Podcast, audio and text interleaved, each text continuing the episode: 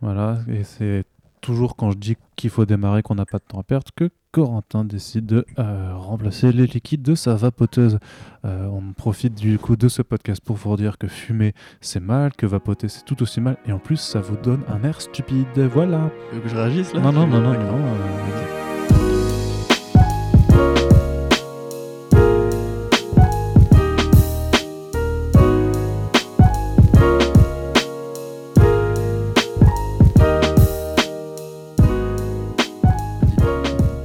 Bonjour à toutes et tous et bienvenue sur comicsblog.fr, le meilleur site de comics en France, évidemment, et on dit ça, euh, je veux dire, sans aucun conflit d'intérêt. Vous nous écoutez pour un nouveau numéro du Fresh Charts. Le Fresh Charts, c'est votre revue d'actualité estampillée comics, séries télé et cinéma que vous retrouvez généralement toutes les deux semaines sur Comicsblog. Et là, avec Corentin, on a un numéro avec des trucs. Oh là là, ça va causer comics, ça va causer séries télé et cinéma. Bonjour Corentin, je Bonjour. t'ac- je t'accueille chez moi aujourd'hui, ça va? Avec tes belles pantoufles. Avec mes belles pantoufles, effectivement, puisque pour cause, de grève, chef. pour cause de grève, parfois, on fait du télétravail. Et, euh, et ben voilà, soutien euh, aux cheminots et euh, aux conducteurs de tram qui vont à deux à l'heure et qui font que Corentin met deux heures à venir d'un bout à l'autre de Paris. À la T3B. Allez, euh, oublions ces euh, remises en contexte euh, sociétal et passons directement au cœur du sujet. Les comics, qu'est-ce que c'est? Ce sont euh, des petits fascicules de papier avec des cases et avec des personnages qui font la bagarre dessus. Mais il y a d'autres types de comics parfois, puisqu'en fait le comics c'est quand même le terme pour désigner la bande dessinée américaine, tout simplement, qui nous vient des États-Unis. Et tu as envie de nous parler d'un projet qui s'appelle Fun Home, qui va être porté au cinéma par ce très cher Jake Gyllenhaal. Oui, euh, pour l'instant, on n'est pas tout à fait sûr parce que a pri- a priori, sa boîte de prod n'a pas confirmé. Parce que voilà, Jack Gyllenhaal, euh, je crois qu'on dit Gyllenhaal. Je pas Je sais pas, Non moi je plus. préfère Jack Mew. Ok, Jack Mium Mium Mium. Ah, tiens, ça me rappelle des bons souvenirs. Euh, oui, donc euh, Jack Gyllen, Gyllenhaal, qui donc a une boîte de production. Alors l'idée, c'est que au départ, effectivement, Fun Home, c'est donc un, un comics, un, un roman graphique de Alison Bechdel. Un graphic novel. graphic novel, yeah man, yeah. Euh, donc par une, une autrice euh, particulièrement euh, connue, pas forcément pour son œuvre, mais parce qu'elle a créé en fait qu'on appelle le test de Bechdel, qui est une sorte de mesure de référencement des, des œuvres de fiction en fonction de leur personnage féminin. Alors au départ, Alison Bechdel, c'est donc une, une satiriste, une cartooniste dans les années 80 qui a travaillé sur euh, différents comic strips, euh, dont parmi euh, le plus célèbre étant Dykes to Watch Out For. Donc littéralement, c'est Gwyn dont vous devriez vous méfier, grosso modo. Le terme Dykes signifiant lesbienne, mais en, en tant que juron. Et donc c'était une autrice qui était déjà assez engagée sur ce genre de sujet, le féminisme et compagnie à l'époque. Et dans un strip, elle avait justement créé le test de Bechdel où elle disait que par exemple, je vais pas m'en souvenir précisément, mais il fallait qu'il y ait un personnage féminin, euh, deux personnages féminins qui interagissent entre elles. En fait, c'est ça, il faut que, je crois qu'il faut que tu aies un personnage féminin euh, dont tu connaisses le nom, en fait, qui soit identifiable. Il faut qu'ils aient, faut qu'elles, aient euh, une conversation avec d'autres personnages féminins. Il faut surtout, et je crois qu'il faut pas qu'elles parlent de leur mec. C'est ça en fait, c'est que si elles ont une conversation, il faut pas que ça parle du bureau masculin. Ouais, c'est ça. ouais. Voilà. Donc c'est effectivement un indicateur qui a servi à mettre en lumière pas mal de, de manquements dans l'écriture des personnages féminins au cinéma. Après, euh, voilà, c'est une mesure qui est un peu contestée aujourd'hui, mais du coup, voilà, Bechdel est quand même, beaucoup connu pour ça. Et aussi parce qu'elle a écrit euh, un roman graphique qui fait partie de l'histoire de la bande dessinée américaine comme euh, l'un des plus grands chefs-d'œuvre qui ait jamais été fait, et qui est le roman graphique Fun Home, qui est du coup l'histoire de, enfin son histoire à elle en fait, et de son père, qui était un ancien militaire qui s'est suicidé quand elle avait 20 ans. Et en fait, son père, un petit peu comme dans le film White Bird de Greg Araki, euh, était un homosexuel refoulé, enfin un gay refoulé, qui a priori avait eu des expériences sexuelles euh, avec des hommes pendant la guerre, pendant qu'il était euh, au Vietnam, euh, mais qui ne l'assumait pas du tout. Enfin, au Vietnam, je suis même pas sûr, je crois peut-être encore avant en Corée, parce qu'elle est, elle est quand même assez âgée aujourd'hui, et qui n'assumait pas du tout, et qui du coup, un jour, en fait, s'est suicidée, et elle, du coup, elle recompose un petit peu leur relation, euh, la découverte de sa propre, euh, parce qu'elle est lesbienne, de sa propre euh, sexualité, euh, dans un récit non linéaire euh, qui a pris très longtemps à être fait euh, et qui, quand il est sorti, a vraiment raflé tous les prix qui peuvent être raflés, y compris dans la littérature non illustrée, et qui après, en fait, un jour a été adapté pas au cinéma, mais par Broadway, puisque euh, il y a eu une comédie musicale basée sur Fun Home qui, pareil, alors j'avoue, je ne l'ai pas vu et j'y connais assez peu, enfin, je me connais pas du tout en, termes de comédie Tu musicale. vas passer à euh, Broadway. c'est non, pas ça. du tout. pas du tout. J'ai même pas vu Cats, tu vois, c'est scandaleux. Par contre, j'ai vu le film euh, Ouais, Jazz Boys euh, voilà, de Clint Eastwood, très bon film, j'aime bien. Je pensais que tu allais dire que tu avais vu Cats, le film, mais. euh, Non, non plus. On- on Non, va pas en parler. Non, j'ai pas le temps. Enfin, si j'ai le temps, mais pas pour ça. De toute façon, t'as pas eu le temps parce qu'il est, pas- il est resté, franchement, je crois, deux semaines grand max au ciné. Ah ouais. J'ai plein de potes qui l'ont vu. Hein. Ouais, m'ont ouais, tous mais- dit c'est le film de l'angoisse. C'est ça. Tu Bah, vois. Si on se moque des effets, des effets spéciaux de Venom, a priori, celui-là, tu vois, il est encore un peu plus, un peu plus loin. On y reviendra. Ouais, non. Sans doute pas. Non, mais sur Venom, si. Mais du coup, euh, donc Fun Home, effectivement, euh, qui est- a fait un, un musical qui a très très bien marché, qui est devenu un truc très culte, et qui a gagné tout un tas de euh, Tony Award, enfin tout un tas de prix pour les musicals. Alors a priori, le film qui est en projet est peut-être plus une adaptation du musical que du roman graphique, mais c'est la même source, c'est la même histoire, c'est les mêmes personnages. Euh, et puis de toute manière, c'est que ça reste un- une sorte de détournement intéressant, euh, puisque c'est un peu de la même façon que les Tortues Ninja. Beaucoup de gens considèrent que c'est un dessin animé, au départ c'est un comics, tu vois, comme euh, Men in Black, par exemple. Men in Black c'est devenu un- une saga de cinéma, mais au départ c'est des comics. Là, on a une sorte de, point de vue un peu détourné, mais ça pourra peut-être t'aider à faire vendre la BD, je sais pas, je pense que c'est déjà assez bien vendu. Euh, et puis, bah, ça reste un chef-d'œuvre, ça reste une adaptation de comics, un petit peu comme tout ce qu'on a, genre par exemple The End of the Fucking World ou euh, même Daybreak, tu vois, c'est des romans graphiques vraiment plus sélectifs, un peu à part de la production habituelle. Bon, il se trouve que Daybreak euh, n'a pas du tout été adapté fidèle- fidèlement, mais au départ, le, le comics de Brian Ralph était très particulier. Qui arrive d'ailleurs euh, en VF euh, chez Delcourt. Voilà, bah, on vous conseille de le lire, c'est très bien, très intimiste, c'est très particulier aussi. Et ça n'a rien à voir avec la série. Ça a absolument rien à voir. Vraiment rien à voir au niveau du style. je, ça crois, je qu'on l'avait déjà dit en podcast, mais c'est bien de le répéter un petit peu. Exactement. Et donc du coup, euh, voilà, c'est effectivement un projet qu'il faudra suivre. Il faudra voir si Gyllenhaal le confirme ou pas. Et euh, bah, j'ai envie de dire tant mieux pour euh, ceux qui aiment ce bouquin que j'avoue je l'ai pas encore lu personnellement, mais je... qui est édité en France d'ailleurs et qui avait je crois gagné un prix en, en Mhm. gougou. Chez qui? Te rappelles Euh, yeah, yeah, yeah, yeah. Trou de mémoire. Voilà, c'est ça, une information ça arrive même au meilleur. Mais je vais vérifier pendant que tu continues sur la news suivante. Effectivement, vous, vous, vous le savez, parfois on enchaîne sur un autre sujet, puis après on fait Ah, au fait, juste, euh, voilà, euh, Ouais. c'était c'était ça.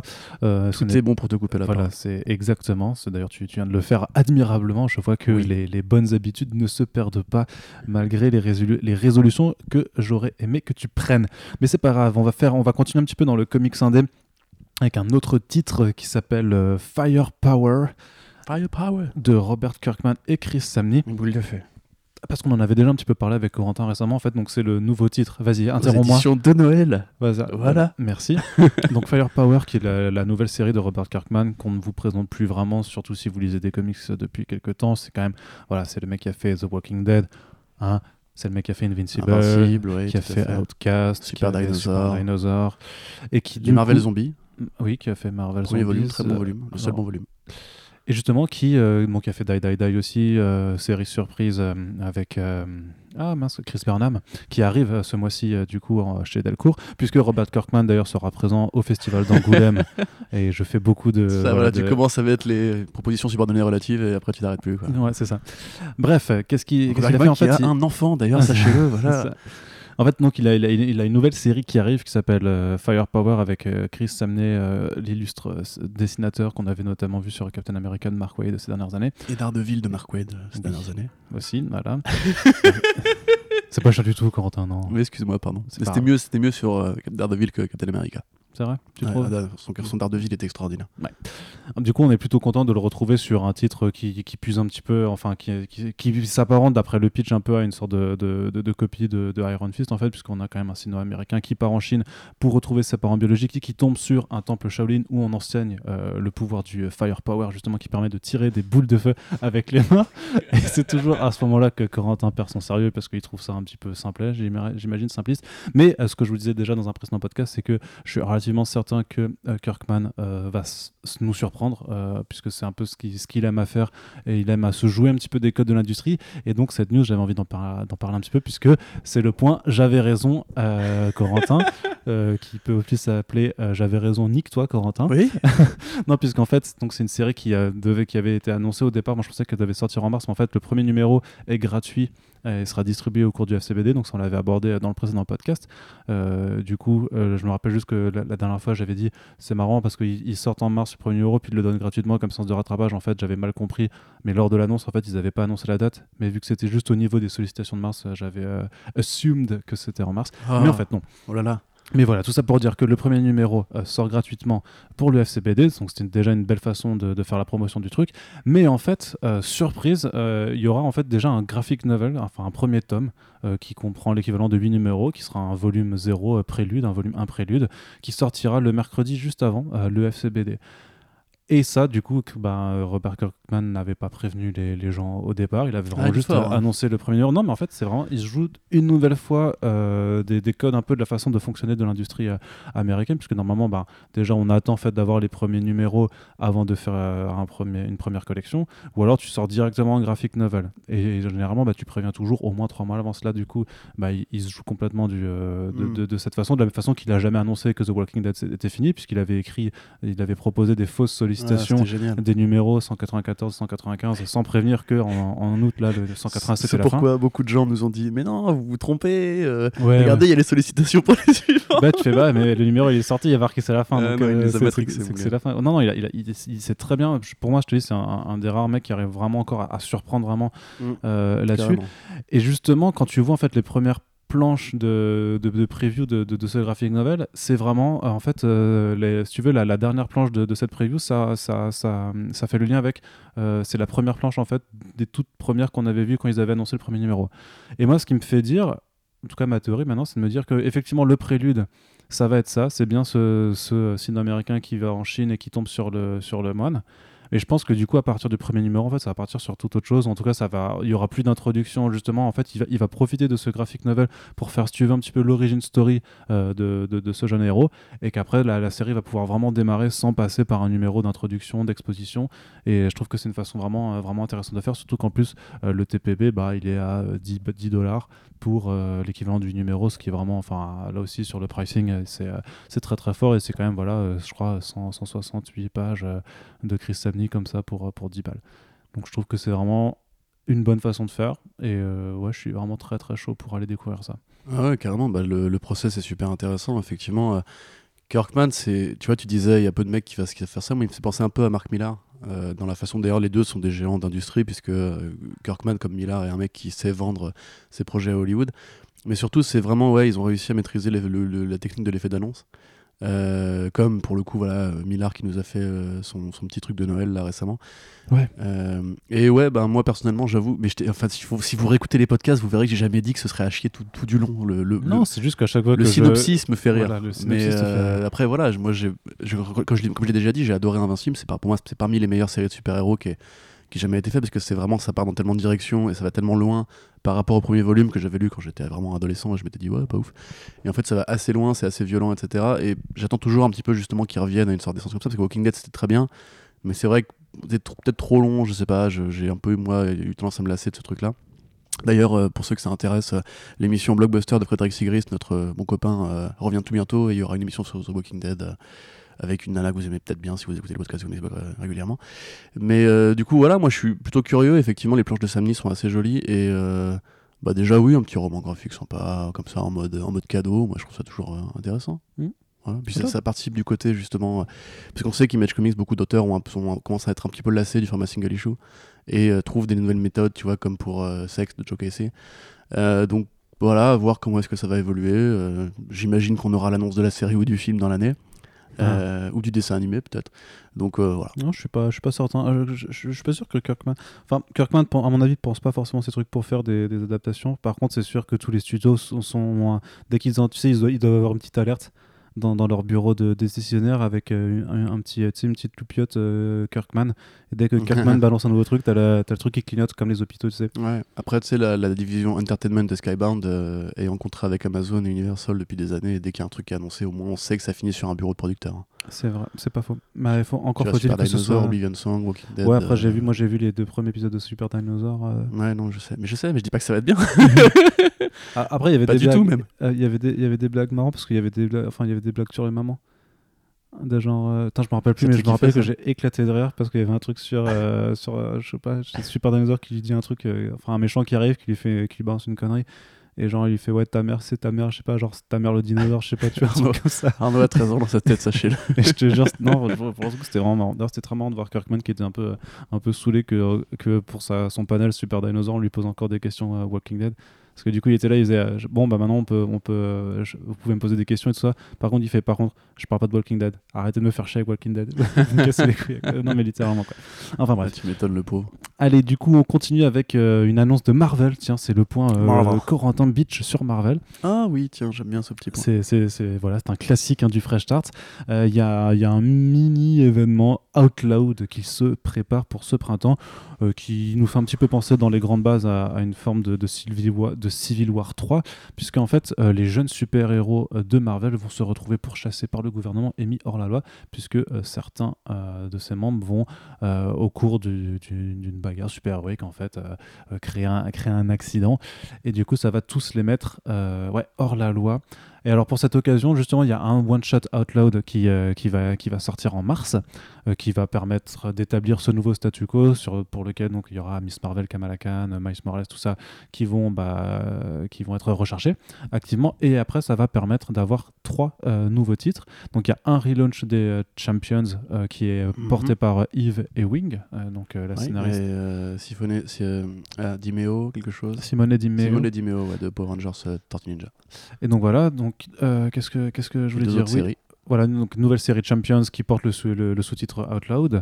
Et, et accessoirement, euh, deux autres mini-séries donc sur euh, les Power Pack et sur les New Warriors qui sont euh, deux autres équipes de jeunes super-héros Marvel. Donc Tout en gros, voilà, toute la jeunesse Marvel sera mise au premier plan Tout parce qu'elle est recherchée. Alors Ryan North et Nicoleon sur Power Pack. Donc Ryan North, c'était Squirrel Girl. Voilà. Et Daniel Kibble-Smith et Luciano Vecchio sur New Warriors. Et Daniel Kibble-Smith, il fait aussi des titres au ton assez léger, puisqu'on l'avait notamment sur Quantum et Woody chez Valiant, et il avait fait euh, la série, euh, la mini-série sur le, tu sais, le gros toutou des Inhumans. Ouais, ouais, euh, Lockjaw. Lockjaw, Lockjaw, voilà. Merci, plutôt- euh, plutôt- merci Arnaudpédia. Voilà. Ar- Maintenant, dès que je vais dire un nom propre, Arnaud va dire une information supplémentaire. Ah, c'est ça. C'est euh, le fact-checker. Vas-y, est tu peux tester. Tu peux tester, dis un nom. D'accord. Euh... Aya Aya Nakamura C'est l'ex de Niska Donc, euh, reprenons. C'est l'ex de Niska, non J'en sais rien. C'est vrai? Il n'y a pas eu un truc comme ça? Non. Ok, t'es sûr? Je crois que les bails, c'est que euh, s'est tapé beaucoup de monde euh, et que ça se savait dans le milieu, mais euh, je suis même pas au courant. Ok, d'accord. Euh, merci Arnaudpédia. Bah. Donc, reprenons. Euh, vous savez maintenant que Aya Nakamura, c'était beaucoup de monde. Voilà. Non, je crois, je crois que c'est soit les trucs. non. Ah, mais non, je confonds avec Shai. Putain, rien à voir. Avec Shai C'est qui Shai? Shai, oui, Shai, Oui, oui, Shai, Shai, bien sûr. Oui, la meuf Voilà. de. Enfin, la, la pote de Booba. Voilà. Enfin, l'expo de Booba. Bref, on va pas, là pour ça. On hein. s'en Voilà. je crois que les mecs ils se disent bon, on s'en de Ouais, non, non, mais excusez-nous, là, c'est, on est au milieu de journée, le café vient d'arriver. Donc, euh, de quoi on parlait déjà? Oui, voilà. Outloud. Bah, en fait, tu me disais, bien tu, tu disais, je vais bitcher sur Marvel, je vais pas spécialement bitcher sur Marvel. En l'occurrence, le projet a pas l'air euh, trop toc, tu vois. Enfin, Mhm. c'est, c'est Heavy Wing euh, et Jacinto pour le, le one shot, et ensuite, euh, donc Dimeo, effectivement, qui est un bon dessinateur. Dans l'ensemble, c'est que des bons dessinateurs. Le truc, c'est que moi, je connais assez mal ces équipes-là. En fait, Euh, les Champions, oui, forcément, mais je veux dire, les New Warriors et Power Pack. Power Pack, ça fait un bail que ça a un peu disparu en plus. Ils étaient revenus pour une série Future Foundation, enfin deux des personnages, Alex et Julie Power, étaient revenus pour la série Future Foundation et un one-shot de Louis Simonson récemment. Mais à part ça, j'avoue que j'ai jamais vraiment posé les yeux dessus. Les New Warriors, bon, c'est une équipe quand même assez importante, mais voilà, en fait, moi, le côté justement. euh, il y a un esprit un peu ok boomer, tu vois, qui sort de tout ça, puisque c'est en grosso modo les, les jeunes héros qui vont euh, se rendre responsables d'une catastrophe, supposément, c'est pas encore laquelle, parce qu'on Mhm. n'a pas le numéro.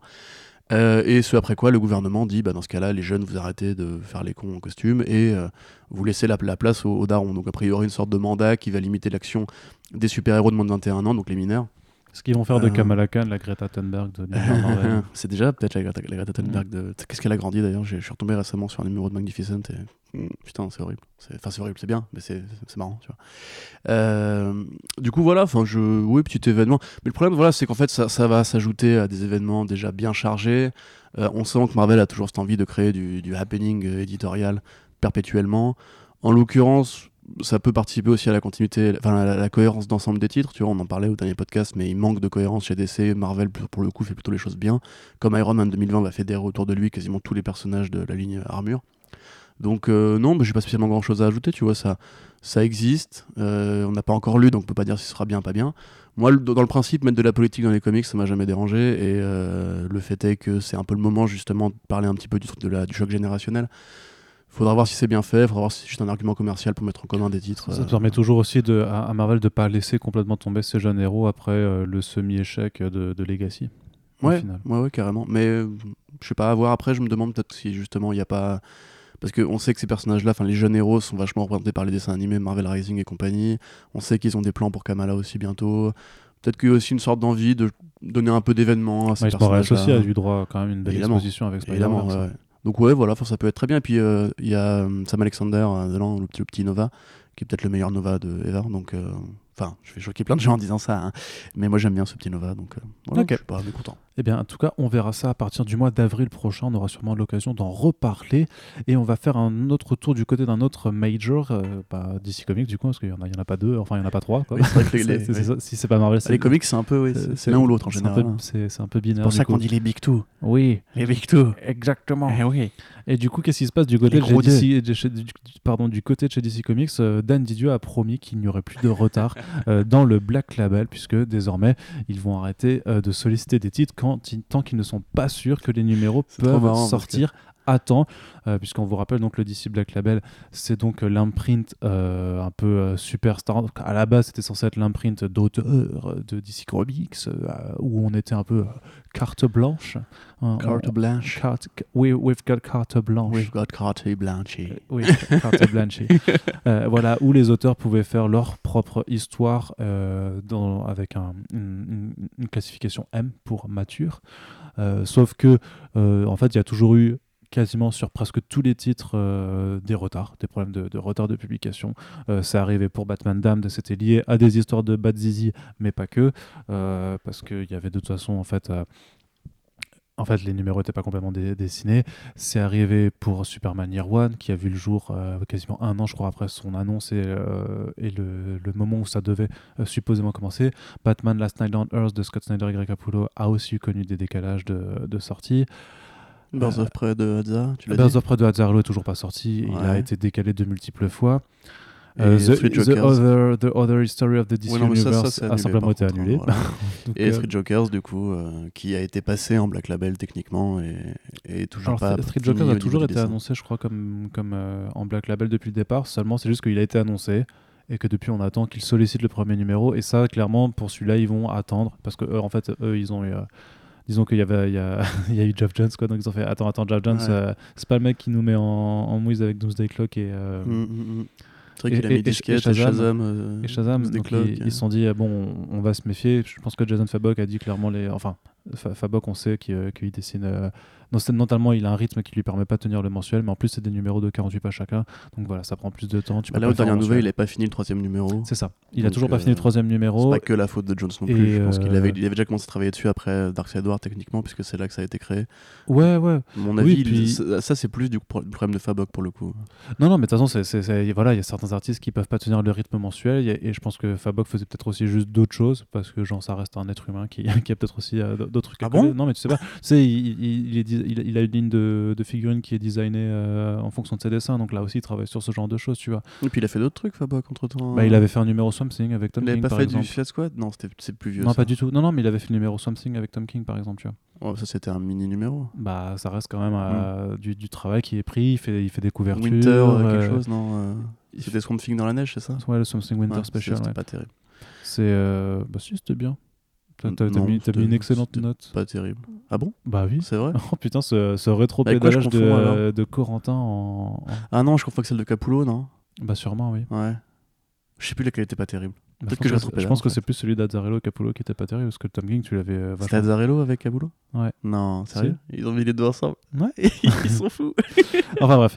Bref, du coup, il a dit voilà, il y aura plus, il y aura plus de retard. Et ce qui, ce qui, ce qui nous interpelle un peu, parce qu'à à côté, t'as encore eu le titre. euh, Harley, euh, enfin Joker Harley euh, Criminal Sanity de euh, Camille Garcia qui bien, lui commence aussi à avoir des retards puisque l'un de ses artistes, Mike Mayhew, a quitté le titre et il est remplacé par Jason Badower.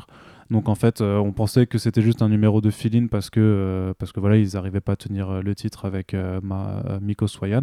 Mais en fait, Mike Mayhew a commenté sur l'article de Bleeding Cool qui faisait l'annonce parce qu'il y avait quelqu'un qui disait putain mais c'est pas Destino, je sais pas quoi, et il lui fait non non c'est pas ça, c'est juste que je suis parti. voilà. Donc il y a eu des dissensions. On ne sait pas pourquoi. C'est si con, ça, parce que c'était le, le seul intérêt, c'était quand même le dessin. Bah, après, il reste toujours Miko Soyan qui est ultra quali aussi. Ouais. Qui, et qui a, qui a eu- le, le truc, c'est que de toute façon, pour, pour ce titre-là, tu as, voilà, t'as deux, t'as deux styles différents qui sont avec le, le contexte temporel différent aussi. Hmm. Donc, euh, c'est pas gênant en soi. d'avoir tant que tu as toujours ce style qui est respecté, enfin d'avoir deux styles différents. Par contre, c'est sûr que ça va faire une, une, une, euh, une rupture de continuité graphique, surtout que c'est un titre qui lui est en 9 numéros. Donc on espère que euh, bah, sera présent euh, sur, euh, sur, euh, sur, euh, bah, sur les 7 qui restent, enfin sur les 7 ou les. les... Ouais, C'est en 9 numéros? Ouais, c'est en 9 numéros. Ah merde. Ok, d'accord. Donc voilà, donc euh, il y, a, y, a du rythme- il y a du rythme à Mm. tenir. Mais après, ils avaient réussi à faire moi, j'ai un, peur, tu truc vois, avec la Arline de, Ségic et le Jeff Lemire. euh, C'est- Ceux-là, c'est c'est ceux qui sont euh, Ouais, épargnés, mais disons qu'ils ont été euh, mis en route euh, après les, les départs. Ouais, J'ai envie de dire que je crois que The Last God aussi, tu vois, il, il a pas de problème. Donc voilà, mais tu as quand même la moitié des titres euh, publiés qui a connu des qui a connu des problèmes. Donc Dan Didio, il veut que euh, voilà, maintenant Ouais, il veut qu'on revienne ça à l'équilibre. Mais il a raison. Mais après, justement, la déclaration est super marrante parce que le mec, tu sais, il commence avec son blabla, son blabla marketing en mode genre, euh, franchement, les gens ils sont super contents des titres qui sont sortis. Bon, j'ai envie de dire, euh, pas forcément déjà. Euh, mais après, il te dit, genre, on veut des titres qui sont qualité, on veut des titres qui sont hauteur, etc. Mais ce serait quand même bien s'ils sortaient à l'heure. et le mec, il dit, bon, on a compris, promis, on sollicitera plus rien avant d'être sûr que l'artiste peut tenir les délais. Ce qui est quand même un petit peu la base de ton travail, en fait, mec. Mais euh, Ouais, tant mieux, ouais. tant mieux. Après, c'est vrai que voilà, dans l'ensemble, on, a, on est un peu dur justement à cause de ces problèmes de, de gestion, mais c'est vrai que si tu regardes bien, bon, moi, Criminal Criminal Sanity, franchement, je trouve que on- tout le monde est un peu dur avec. C'est pas ouf, mais honnêtement, moi, les dessins, je trouve tellement bizarre, tu vois, que j'arrive à rentrer dedans. Parce que c'est hyper photoréaliste. Voilà, c'est ça. Et juste parce que j'aime bien ce genre de comics complètement perché qui ressemble à rien d'autre, tu vois, j'aime bien. Euh, Killer Smile, c'est franchement c'est extraordinaire, Euh, c'est vraiment top. Je pour moi, ça rentre directement dans les meilleurs récits du Joker, euh, quoi qu'on en dise. J'ai pu commencer The Question, c'est très bien aussi. Oui, vrai. Et, euh, et puis Golden Child qui techniquement fait partie de Black Label. Donc dans l'ensemble, il y a quand même et The Last God qui est sympa. Donc quand même, il y a pas mal de trucs vraiment bien. Ça apporte un bon complément aux séries d'essais principales que moi j'avoue je lis de moins en moins justement parce que je préfère le- laisser cet esprit un peu plus libre en fait. Donc si les mecs justement arrivent à tenir les délais et font une meilleure année que leur, leur- l'année précédente qui était vraiment euh, ouais c'était retard sur retard sur Mhm. retard. euh, je serais très content et bah, j'espère justement que. euh, Après aussi, ils prennent des artistes qui sont pas les plus rapides, c'est peut-être aussi ça le problème quoi. C'est la plupart des mecs qu'on a cités, c'est les mecs qui prennent, oui, ils prennent trois mois pour faire un numéro quoi. Donc Après, il y a sûrement Espérons que, un- voilà. une, une corrélation après entre le niveau d'un artiste et sa, sa vitesse de production, tu vois. Bah, Sorrentino, c'est pas un mec très lent. Hein. Mais pourtant, bah, il, a Oui, un style, il a un style qui justement est, est- enfin, il est pas simpliste, tu vois, genre, il est Mhm. assez dépouillé. Et pour le coup, bah, c'est par un dessinateur extraordinaire, tu vois. À mon avis, ça joue les deux, mais tu parles, il rentre Dennis Cowan et euh, Billy Sienkiewicz ensemble. Sienkiewicz, c'est un mec qui est très lent, mais comme il fait que l'ancrage et que du coup il amène sa patte au, au style de Cowan, ça donne un truc vraiment putain de beau, quoi. Mhm. Moi, je pense que c'est juste une question de gestion. Enfin, L'éditeur aussi, il est censé savoir quand Oui, l'artiste va être lent ou pas, Bah ouais, lent, pas lent, sûr, tu vois. oui, Même avec qui le mettre en, tu vois, genre Capullo, euh, on sait qu'avec Danny Mickey, il travaillait beaucoup plus vite qu'avec Glapion, tu vois.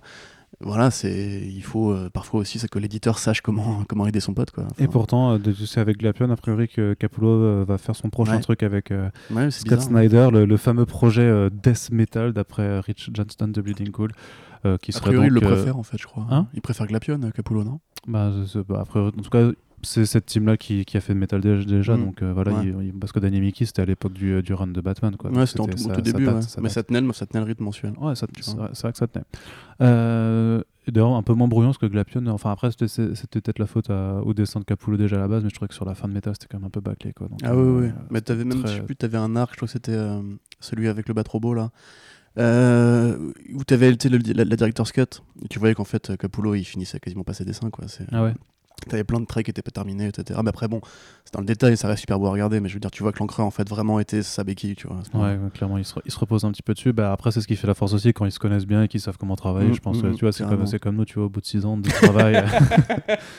Je sais quand tu vas me couper Non, la parole, quand je vais te couper la non, parole. mais j'allais dire même, tu vois, sur certaines rédactions d'articles pour les relectures où, tu, euh, où parfois tu, euh, tu peaufines certains de mes textes. euh, tu vois, Non, donc, j'aime bien euh, l'écriture à quatre mains comme ça. On peut, euh, voilà, Le, le- le sachiez-vous, la critique d'Aquaman a été écrite à quatre mains.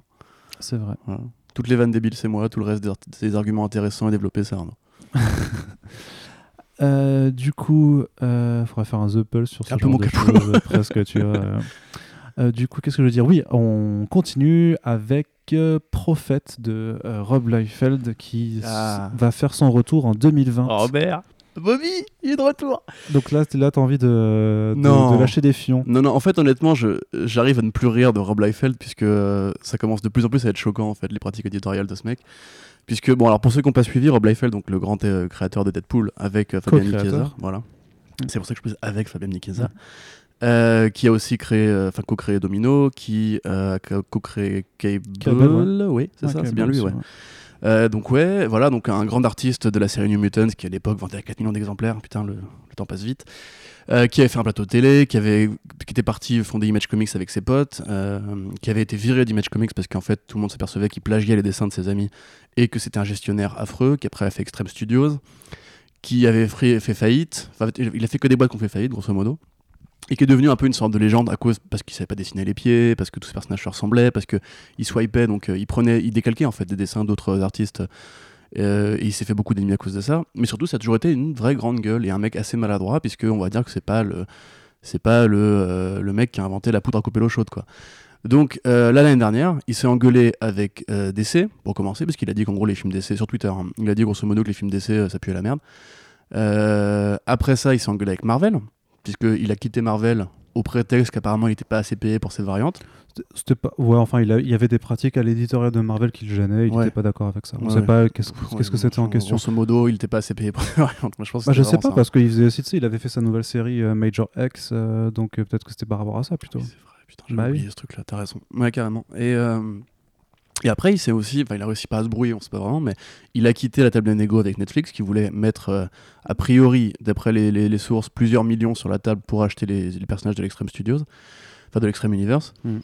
Euh, donc du coup, bah là, son seul plan de carrière final, ça restait Deadpool, quoi. Et euh, il avait aussi réussi à escroquer euh, ses fans, parce qu'il avait fait un Kickstarter en 2013-2014 par là, pour relancer le- les héros de la Brigade euh, qui a priori devait être en fait un one shot gratuit distribué dans les comic clubs gratuitement et euh, par la suite si ce truc là prenait bien une nouvelle série. Bon cinq ans plus tard il n'y a pas eu de one shot gratuit. Il y a eu un one shot payant.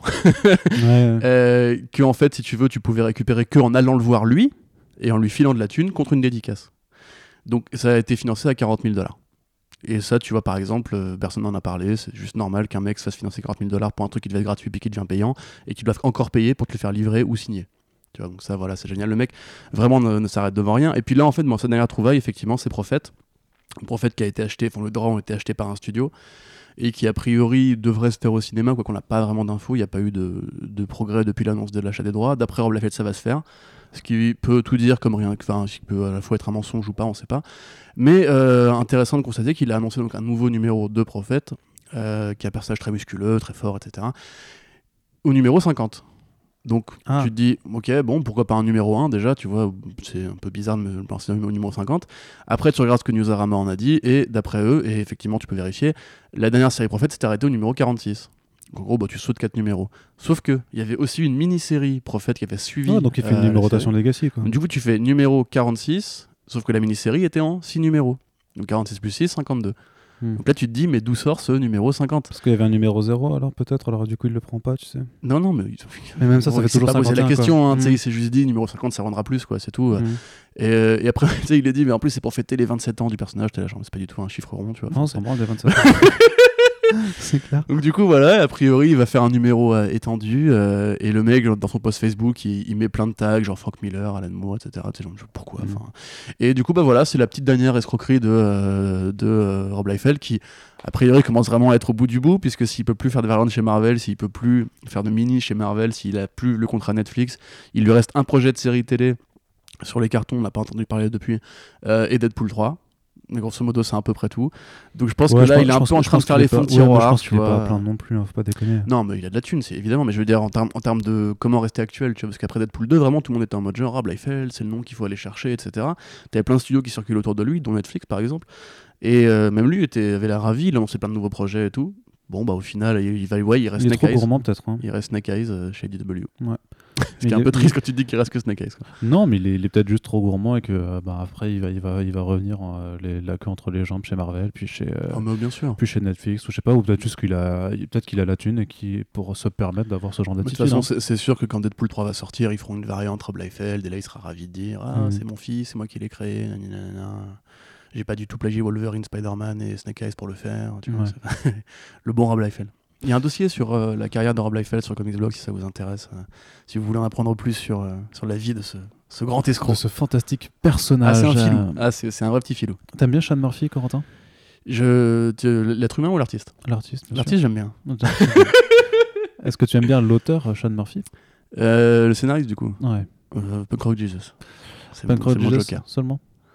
Euh, T'aimes pas trop le- Off-Road, le- bah, le White Knight, mortel. Ouais, White, ouais, ouais, White Knight. Non, bah, enfin bref, tout ça pour dire que Sean Murphy va faire, euh, va coécrire une nouvelle série Catwoman dont Oui. on ne sait rien avec l'autrice Blake Northcott.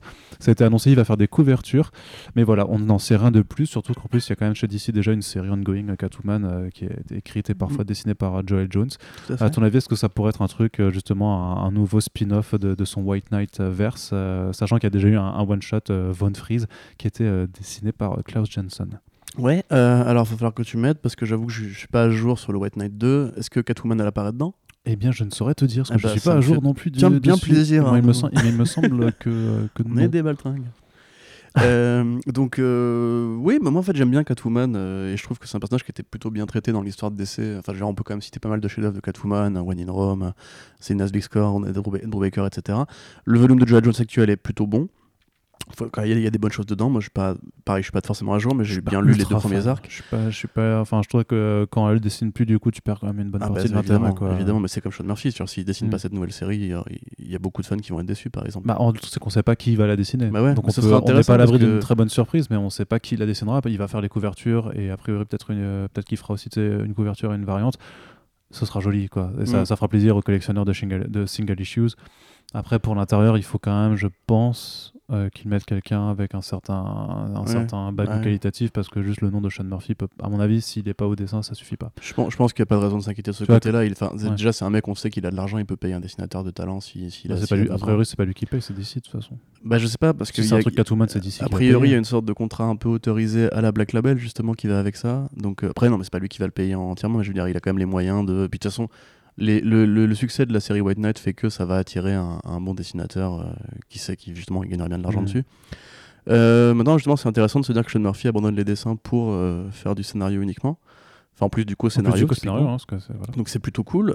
C'était déjà un peu le cas avec One Freeze.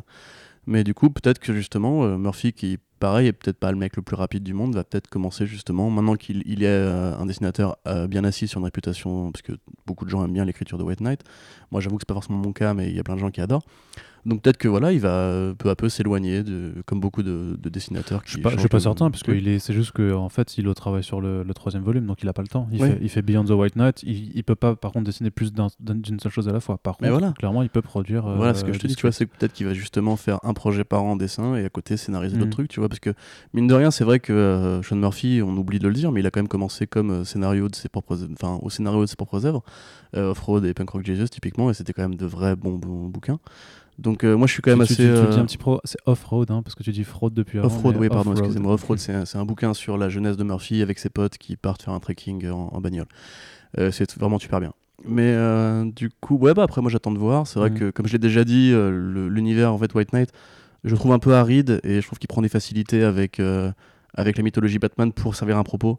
Je, par- je pense par exemple que le, le premier volume avait des vrais problèmes de caractérisation par rapport à Batman. Mais en l'occurrence, euh, ça se vend bien, ça marche bien, les gens aiment bien. Pourquoi retirer ça aux gens, j'ai envie de dire euh, DC Comics a l'air d'avoir trouvé une sorte de petite poule aux odeurs avec lui, comme, euh, comme avec Scott Snyder, tu vois. Mhm. Donc tant que le mec justement reste dans son coin et fait pas chier la continuité générale, moi ça me va très bien. euh, et puis encore une fois, j'aime bien, bien Catwoman. Très bien. Et bien, puisque si vous aimez Catwoman, n'hésitez pas à mettre le, le, le hashtag Corentin Catwoman. euh, voilà. Ah ouais, tiens, bah, j'aimerais bien. Les gars, si vous m'écoutez, euh, un petit pour me faire plaisir. Ça, ça, ça- tu, vas, tu vas voir que t'en auras au moins un. Je suis Ouais. sûr que t'en auras au moins un.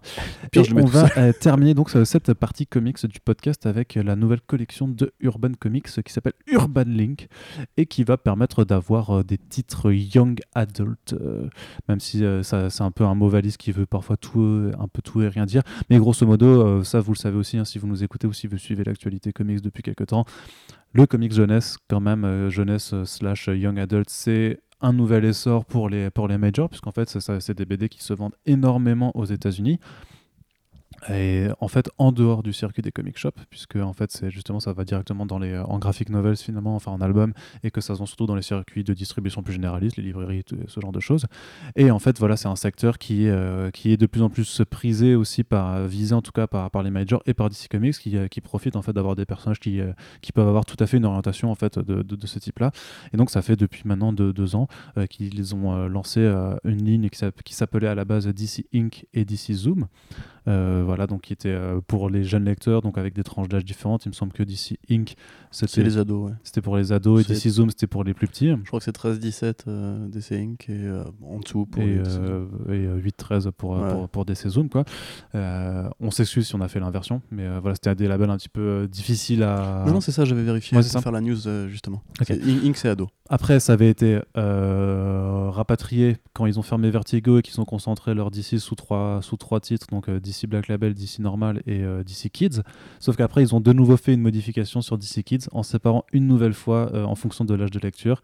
Donc il y a euh, DC Kids for euh, Young Readers et DC, Kids for Young Adults, grosso modo. Bref, Pam Ford. ces, ces titres-là, on attendait de savoir s'ils arriveraient en France ou pas. Et donc, ils arrivent effectivement dans une collection donc, qui s'appellera Urban Link, qui est pas forcément, enfin, qui, qui appelle pas ça son DC, DC Kids, ou, puisqu'ils ont déjà en fait un DC Kids. Mais voilà, c'est c'est une extension en fait de, de- de leur rayon jeunesse pour aller justement vers cette tranche de lecteurs entre les tout jeunes et les euh, jeunes adultes, justement, ce qui permet d'aller un peu ferrer euh, ceux qui ne lisent pas du comics de façon régulière avec des, des titres ben, autocontenus en tout cas ou des volumes en fait euh, qui vont pas après s'étendre sur euh, 8, à 10 vo- 8 à 10 volumes. Et donc euh, il y a les premiers titres qui ont été annoncés de cette collection. On va retrouver notamment quelque chose qu'on attend énormément ici en VF c'est le Harley Quinn Breaking Glass de Mariko Tamaki et, Steve Pugh. et Steve Pugh merci notamment pour les dessins de Steve Pugh qui sont euh, Encreur, dessinateur. Ça. non non mais Steve Pugh qui, euh, qui fait un travail absolument euh, fantastique là-dessus Ouais. on a le Il fait les Raven couleurs aussi d'ailleurs, je crois. Ouais, je Parce crois que les, je- les couleurs sont incroyables sur ce volume. faudra voir qu'est-ce qui qu'est-ce qui réalise mais c'est vrai que moi j'avais reçu il faudra que je te montre j'avais reçu le, le premier numéro en single à la New York Comic Con et j'avais fait ah oui ok ouais Mm. c'est vraiment ça, ça, ça tabasse tout simplement ce sera un format un petit peu particulier ce sera souple et à taille réduite en fait pour Ouais, bah, un peu vraiment comme se- le- se différencier de, de- des- moi ça me rappelle un peu ce qu'a tenté de faire euh, pour le côté souple, euh, Glénat avec la collection Login, qui était aussi euh, euh, estampillé jeunesse euh, young adult, mais qui n'était pas ultra. Je pense que l'effort marketing n'a pas été assez poussé, pas assez bien pensé sinon. Quoi. En tout cas, ça ça ça n'a pas marché puisqu'ils sont, ils sont revenus en cartonné. Euh, T'as Kinaï qui fait du, du souple aussi, donc Kinaï qui est Ouais, un éditeur. Urban Kids. Et oui, oui, ça se rapproche de toute façon de, de- de Urban Kids, mais ce sera encore différent parce que ce sera moins petit que les Urban Kids. Ce sera quand même euh, entre les deux. Ça, ça va rester en format souple et je trouve que ce sera pas euh, en noir, euh, tout en noir comme ça. Je crois qu'ils vont un peu jouer justement sur quelque chose de plus léger, de plus coloré, qui, qui Mm. tape un peu plus dans, dans l'œil. Puisque voilà, je crois que leur tagline c'est le graphic novel qui te lâche pas ou un truc comme ça, tu vois. Donc bon, voilà. ouais, c'est exactement ça.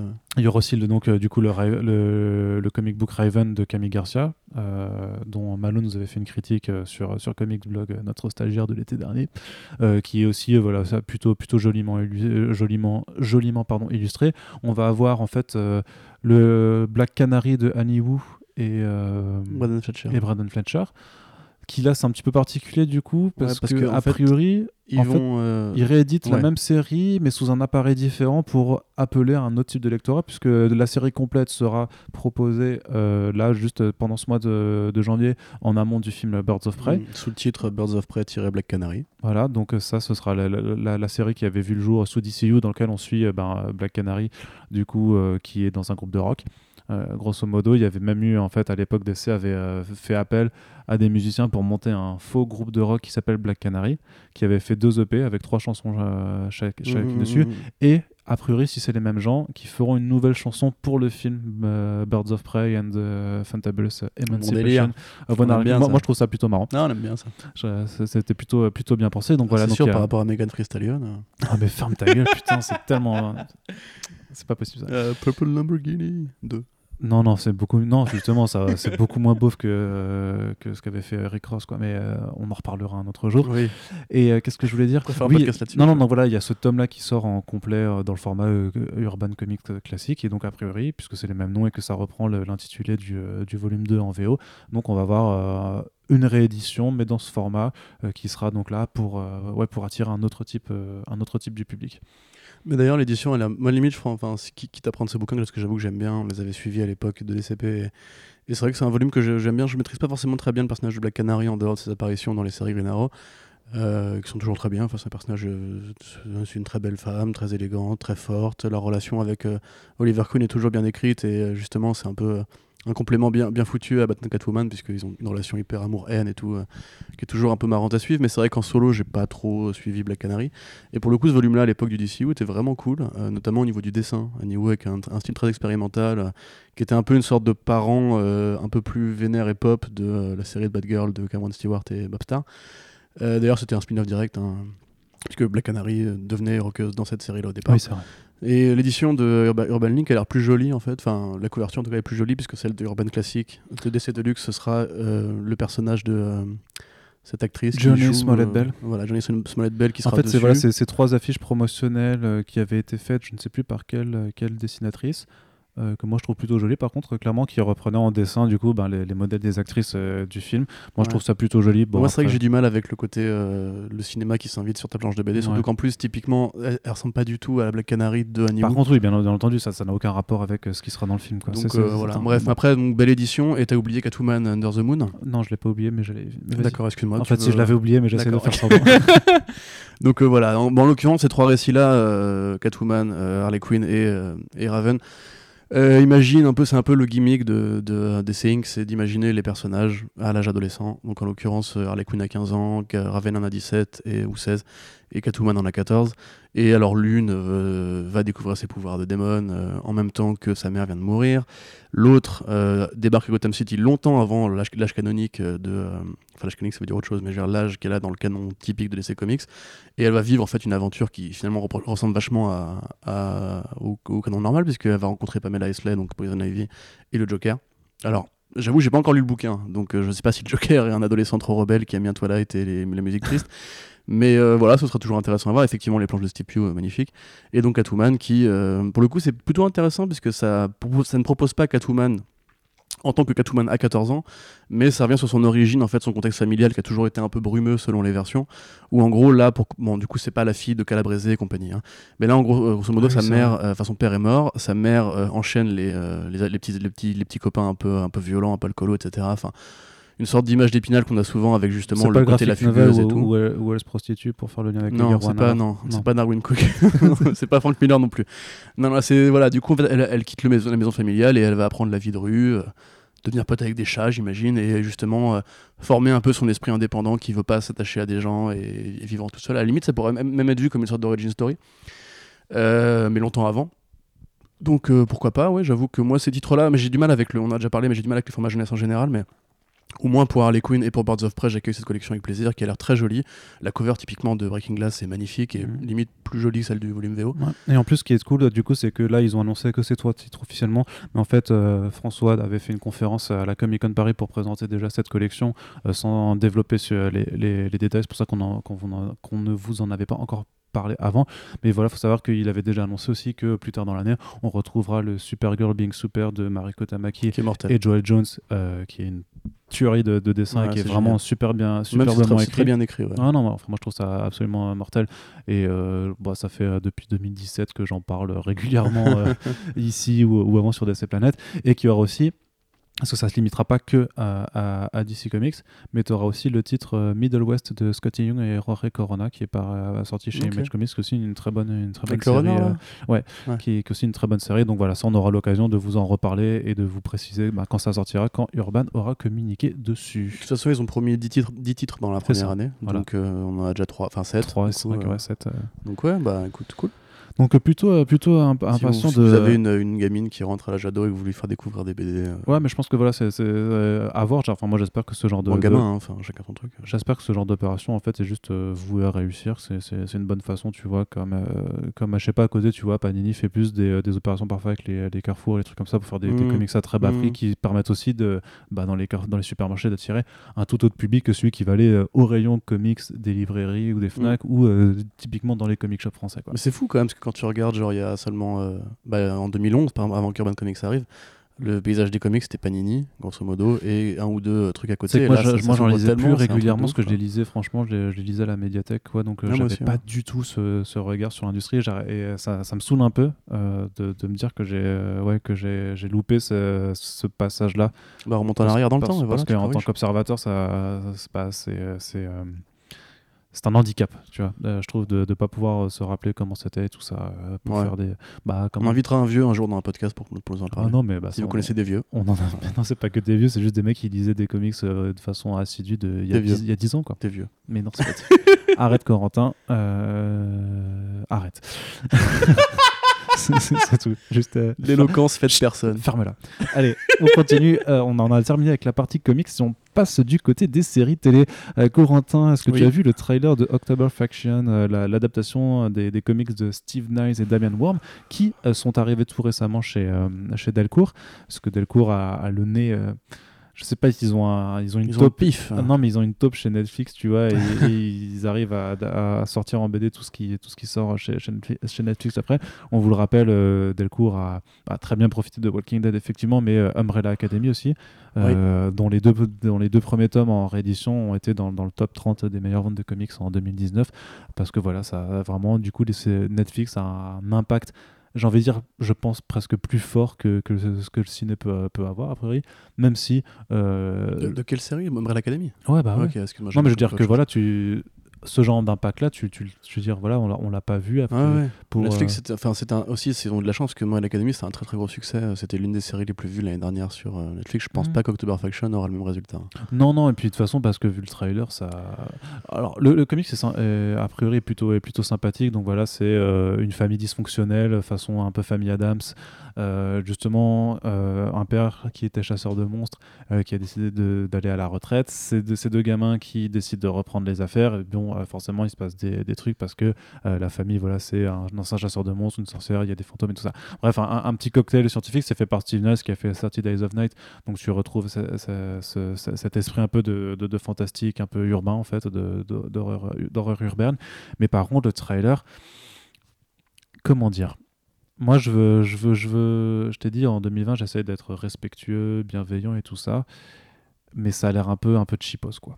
Pour, Ouais, pour- pour- bah, je, moi, j'ai pas promis d'être respectueux ou quoi, donc euh, je ne vais rien dire. Non, franchement, ça Non, pas, ça a pas l'air ça- dingue. Ça, donne pas envie du tout. Quoi. Mais le problème, c'est que, Net... enfin, c'est- on, le dit, on l'a peut-être déjà dit, mais Netflix, ils produisent beaucoup de séries à l'année, et je pense qu'il n'y a pas un suivi de production aussi. Umbrella Academy, mine de rien, bon, c'était pas ouf, mais je veux dire, il y avait quand même une sorte de, de petite proposition artistique qui changeait un petit peu, et puis pour les mecs qui justement consomment des, des super-héros à l'année, ça faisait un truc vraiment un peu varié. Là, franchement, ça ressemble à plein d'autres séries que tu as déjà vues, quoi.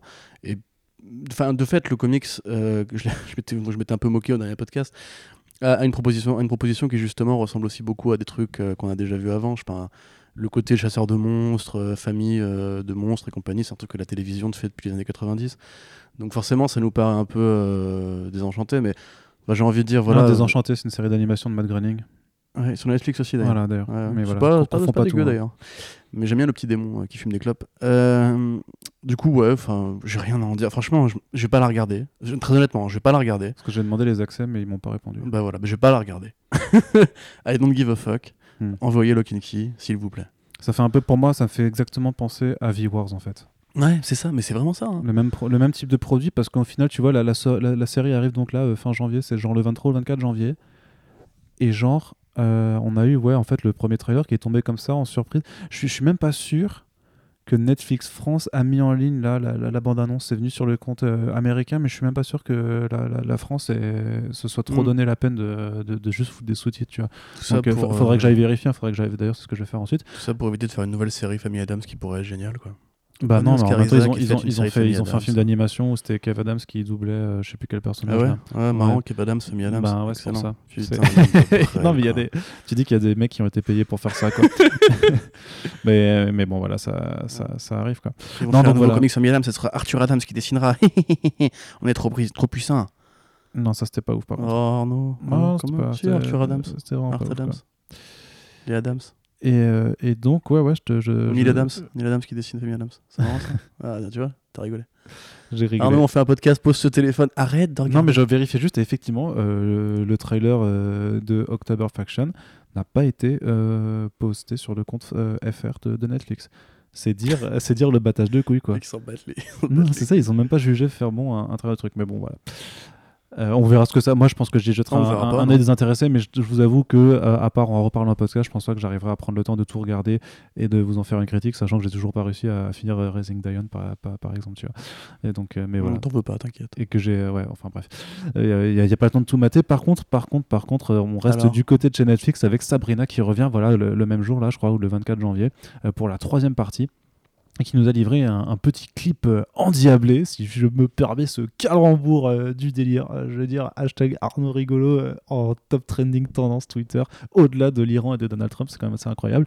Et euh, Corentin n'y croit pas ses yeux, Non, mais, c'est bien vrai. Regarde sur ton feed Twitter, tu vas voir, ça, ça explose en ce moment. Non, mais voilà, petit clip qui nous sert en fait de trailer pour la saison 3, où ben voilà, donc on a Kiernan Shipka qui danse avec ses copains, sachant que maintenant je crois qu'elle est, elle est reine des enfers, c'est ça dans le, le délire? Non, elle est pas reine des enfers, elle Non. va aller en enfer. Elle va aller en enfer. Et euh, il y a eu. Enfin. C'est pour ça. euh, Ce serait spoiler la 2 de dire pourquoi, effectivement, il y aurait une possibilité pour qu'elle soit la reine des enfers, mais. Euh... enfin, ah, bon, Qu'est-ce que tu veux que je te spoiler dise vite hein, fait, hein, c'est sorti il y, a- il y a des mois, donc euh, voilà. Bah, c'est euh, la fille de Lucifer. Ah, Voilà. ah ok. Tu vois, tu voulais, hein. Ah putain, Voilà. mais moi, moi je voilà. savais pas. Et voilà, maintenant tu viens de commencer la série en plus. Mais ça, du coup, euh, par contre, ça prend, euh, ça prend, enfin, ça, ça s'éloigne, enfin, pas ça s'éloigne du comics parce que le comics, en fait, euh, enfin, ça peut pas s'éloigner d'un comics qui a pas été terminé, quoi. Mais mais coup, c'est ça. plus, compliqué que ça, tu Ouais. verras, mais grosso modo, oui, il y a, euh, il y a une sorte de. Attends, c'est la fille de Lucifer, Tom Ellis de la série. Lucifer. Excellent, Putain, crossover comme dans Crime This, Ouais. frère. En même temps, ça se tiendrait debout parce que. Ah non, non, non, non, non, tais-toi, arrête, parce que si tu le dis, ça va arriver, en fait. J'ai crois pas envie. Parce que Non, c'est non, CW, c'est Greg Berlanti. Non, ils- l'ont déjà casté. Ils l'ont déjà casté, ils l'ont c'est déjà casté.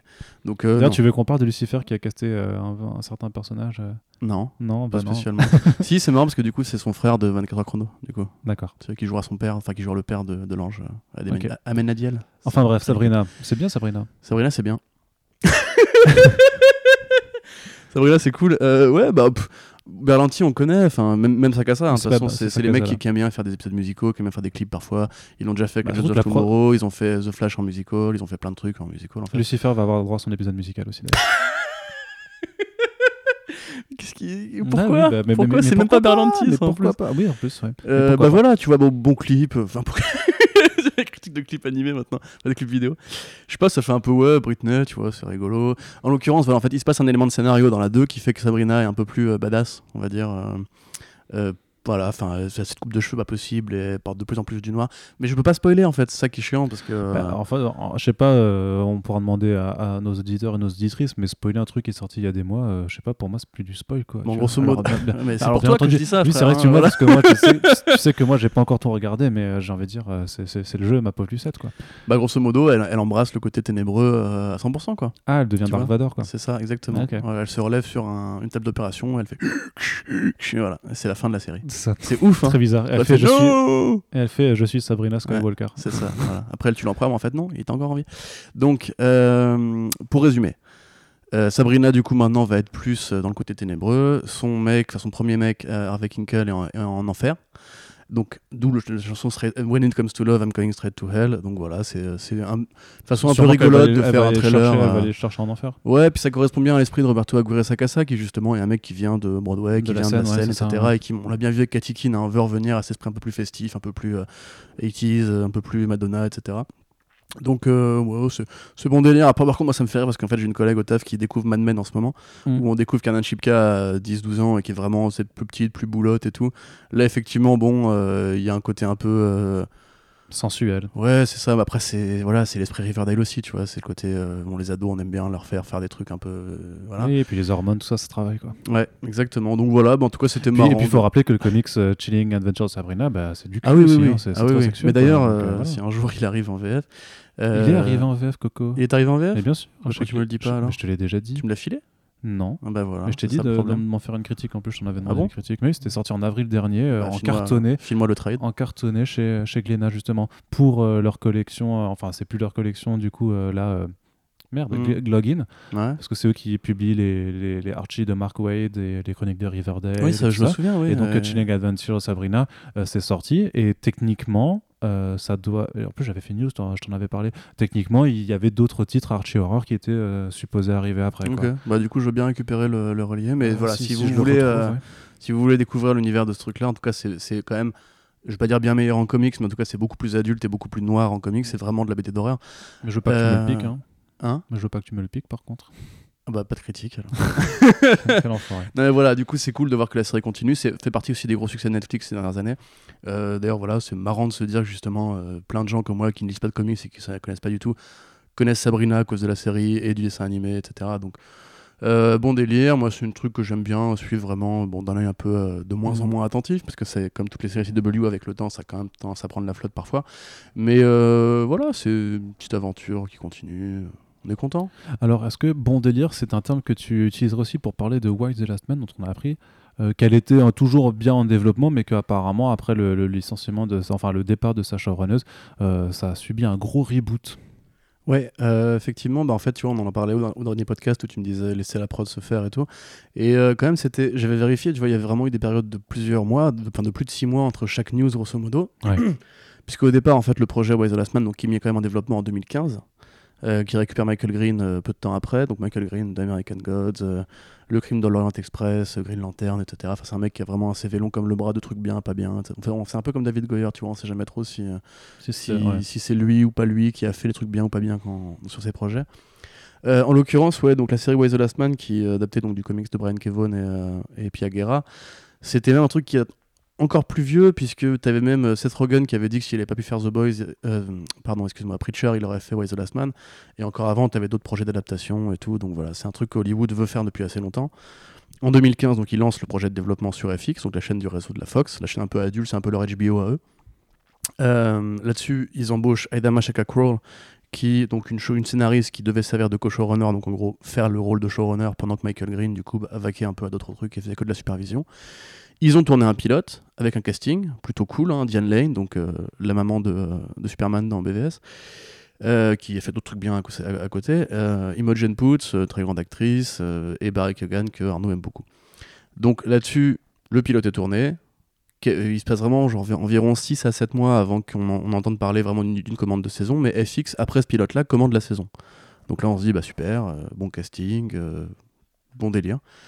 Et euh, très très longtemps après, on voit du coup apparaître dans les images de promo d'un teaser de, de FX pour leur nouvelle série, euh, une image, une nouvelle image de Why the Last Man, où on ne voit pas euh, le visage de Barry Keoghan.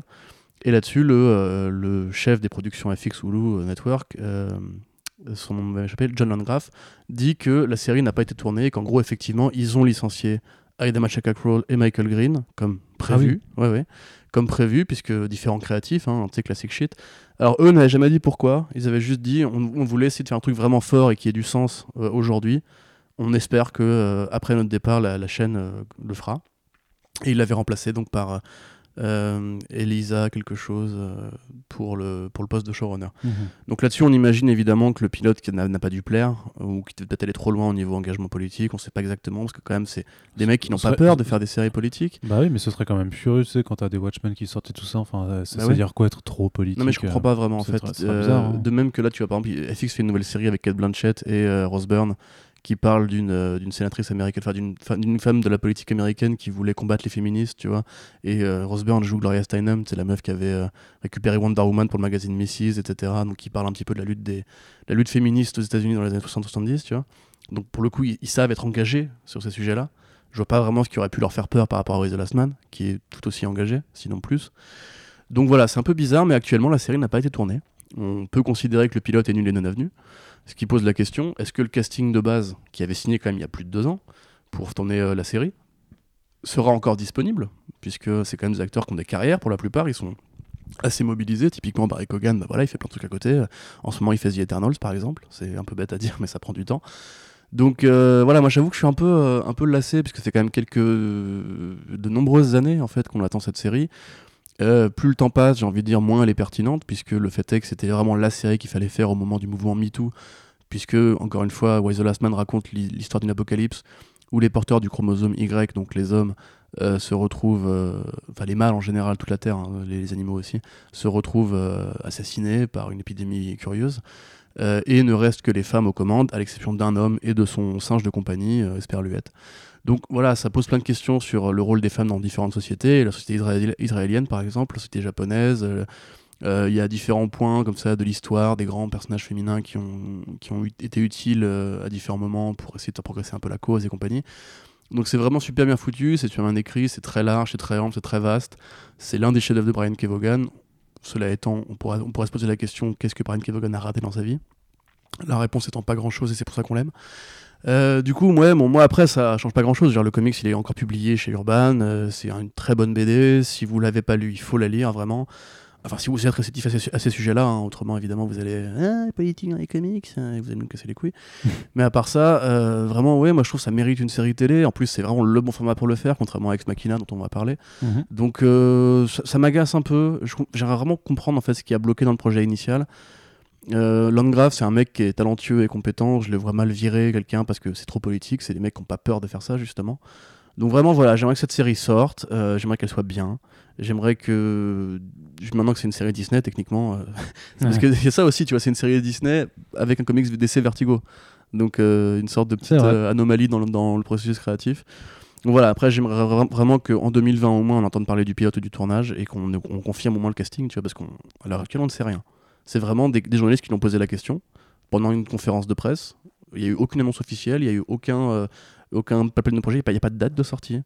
Ça fait quand même 5 ans, quoi, tu vois, donc euh, voilà. C'est un peu fatigant.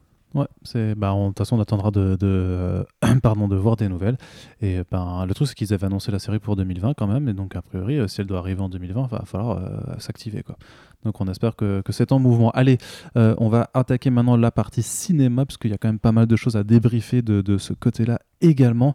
Et donc euh, première news quand même, euh, en fait on avait commencé ce podcast en parlant de, de Fan Home, donc un projet de comics indé qui veut être adapté en film.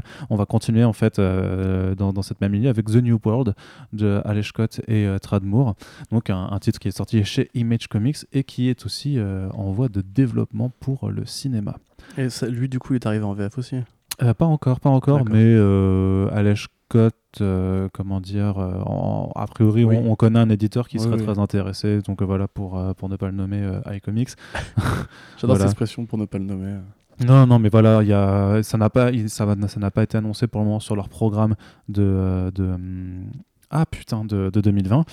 Et euh, par contre, bah voilà, avec Generation Gun, euh, on, sait que, que voilà qu'il y a des accointances entre cet éditeur. Il y a, eu, il y a eu une petite vague en fait à l'Eshcott il, il y a deux ans en fait où il y avait pas mal de ces titres qui, qui étaient qui étaient adaptés. Nous aussi, il faisait parler de lui parce qu'il avait fait notamment le, le- très bon euh, Days of Hate chez, chez Image Comics. Et justement, The New World, c'est aussi un titre comme ça qui est très axé politique sociétale, puisqu'en fait on est dans une dans une dystopie en fait où il y a eu une deuxième guerre civile aux États-Unis.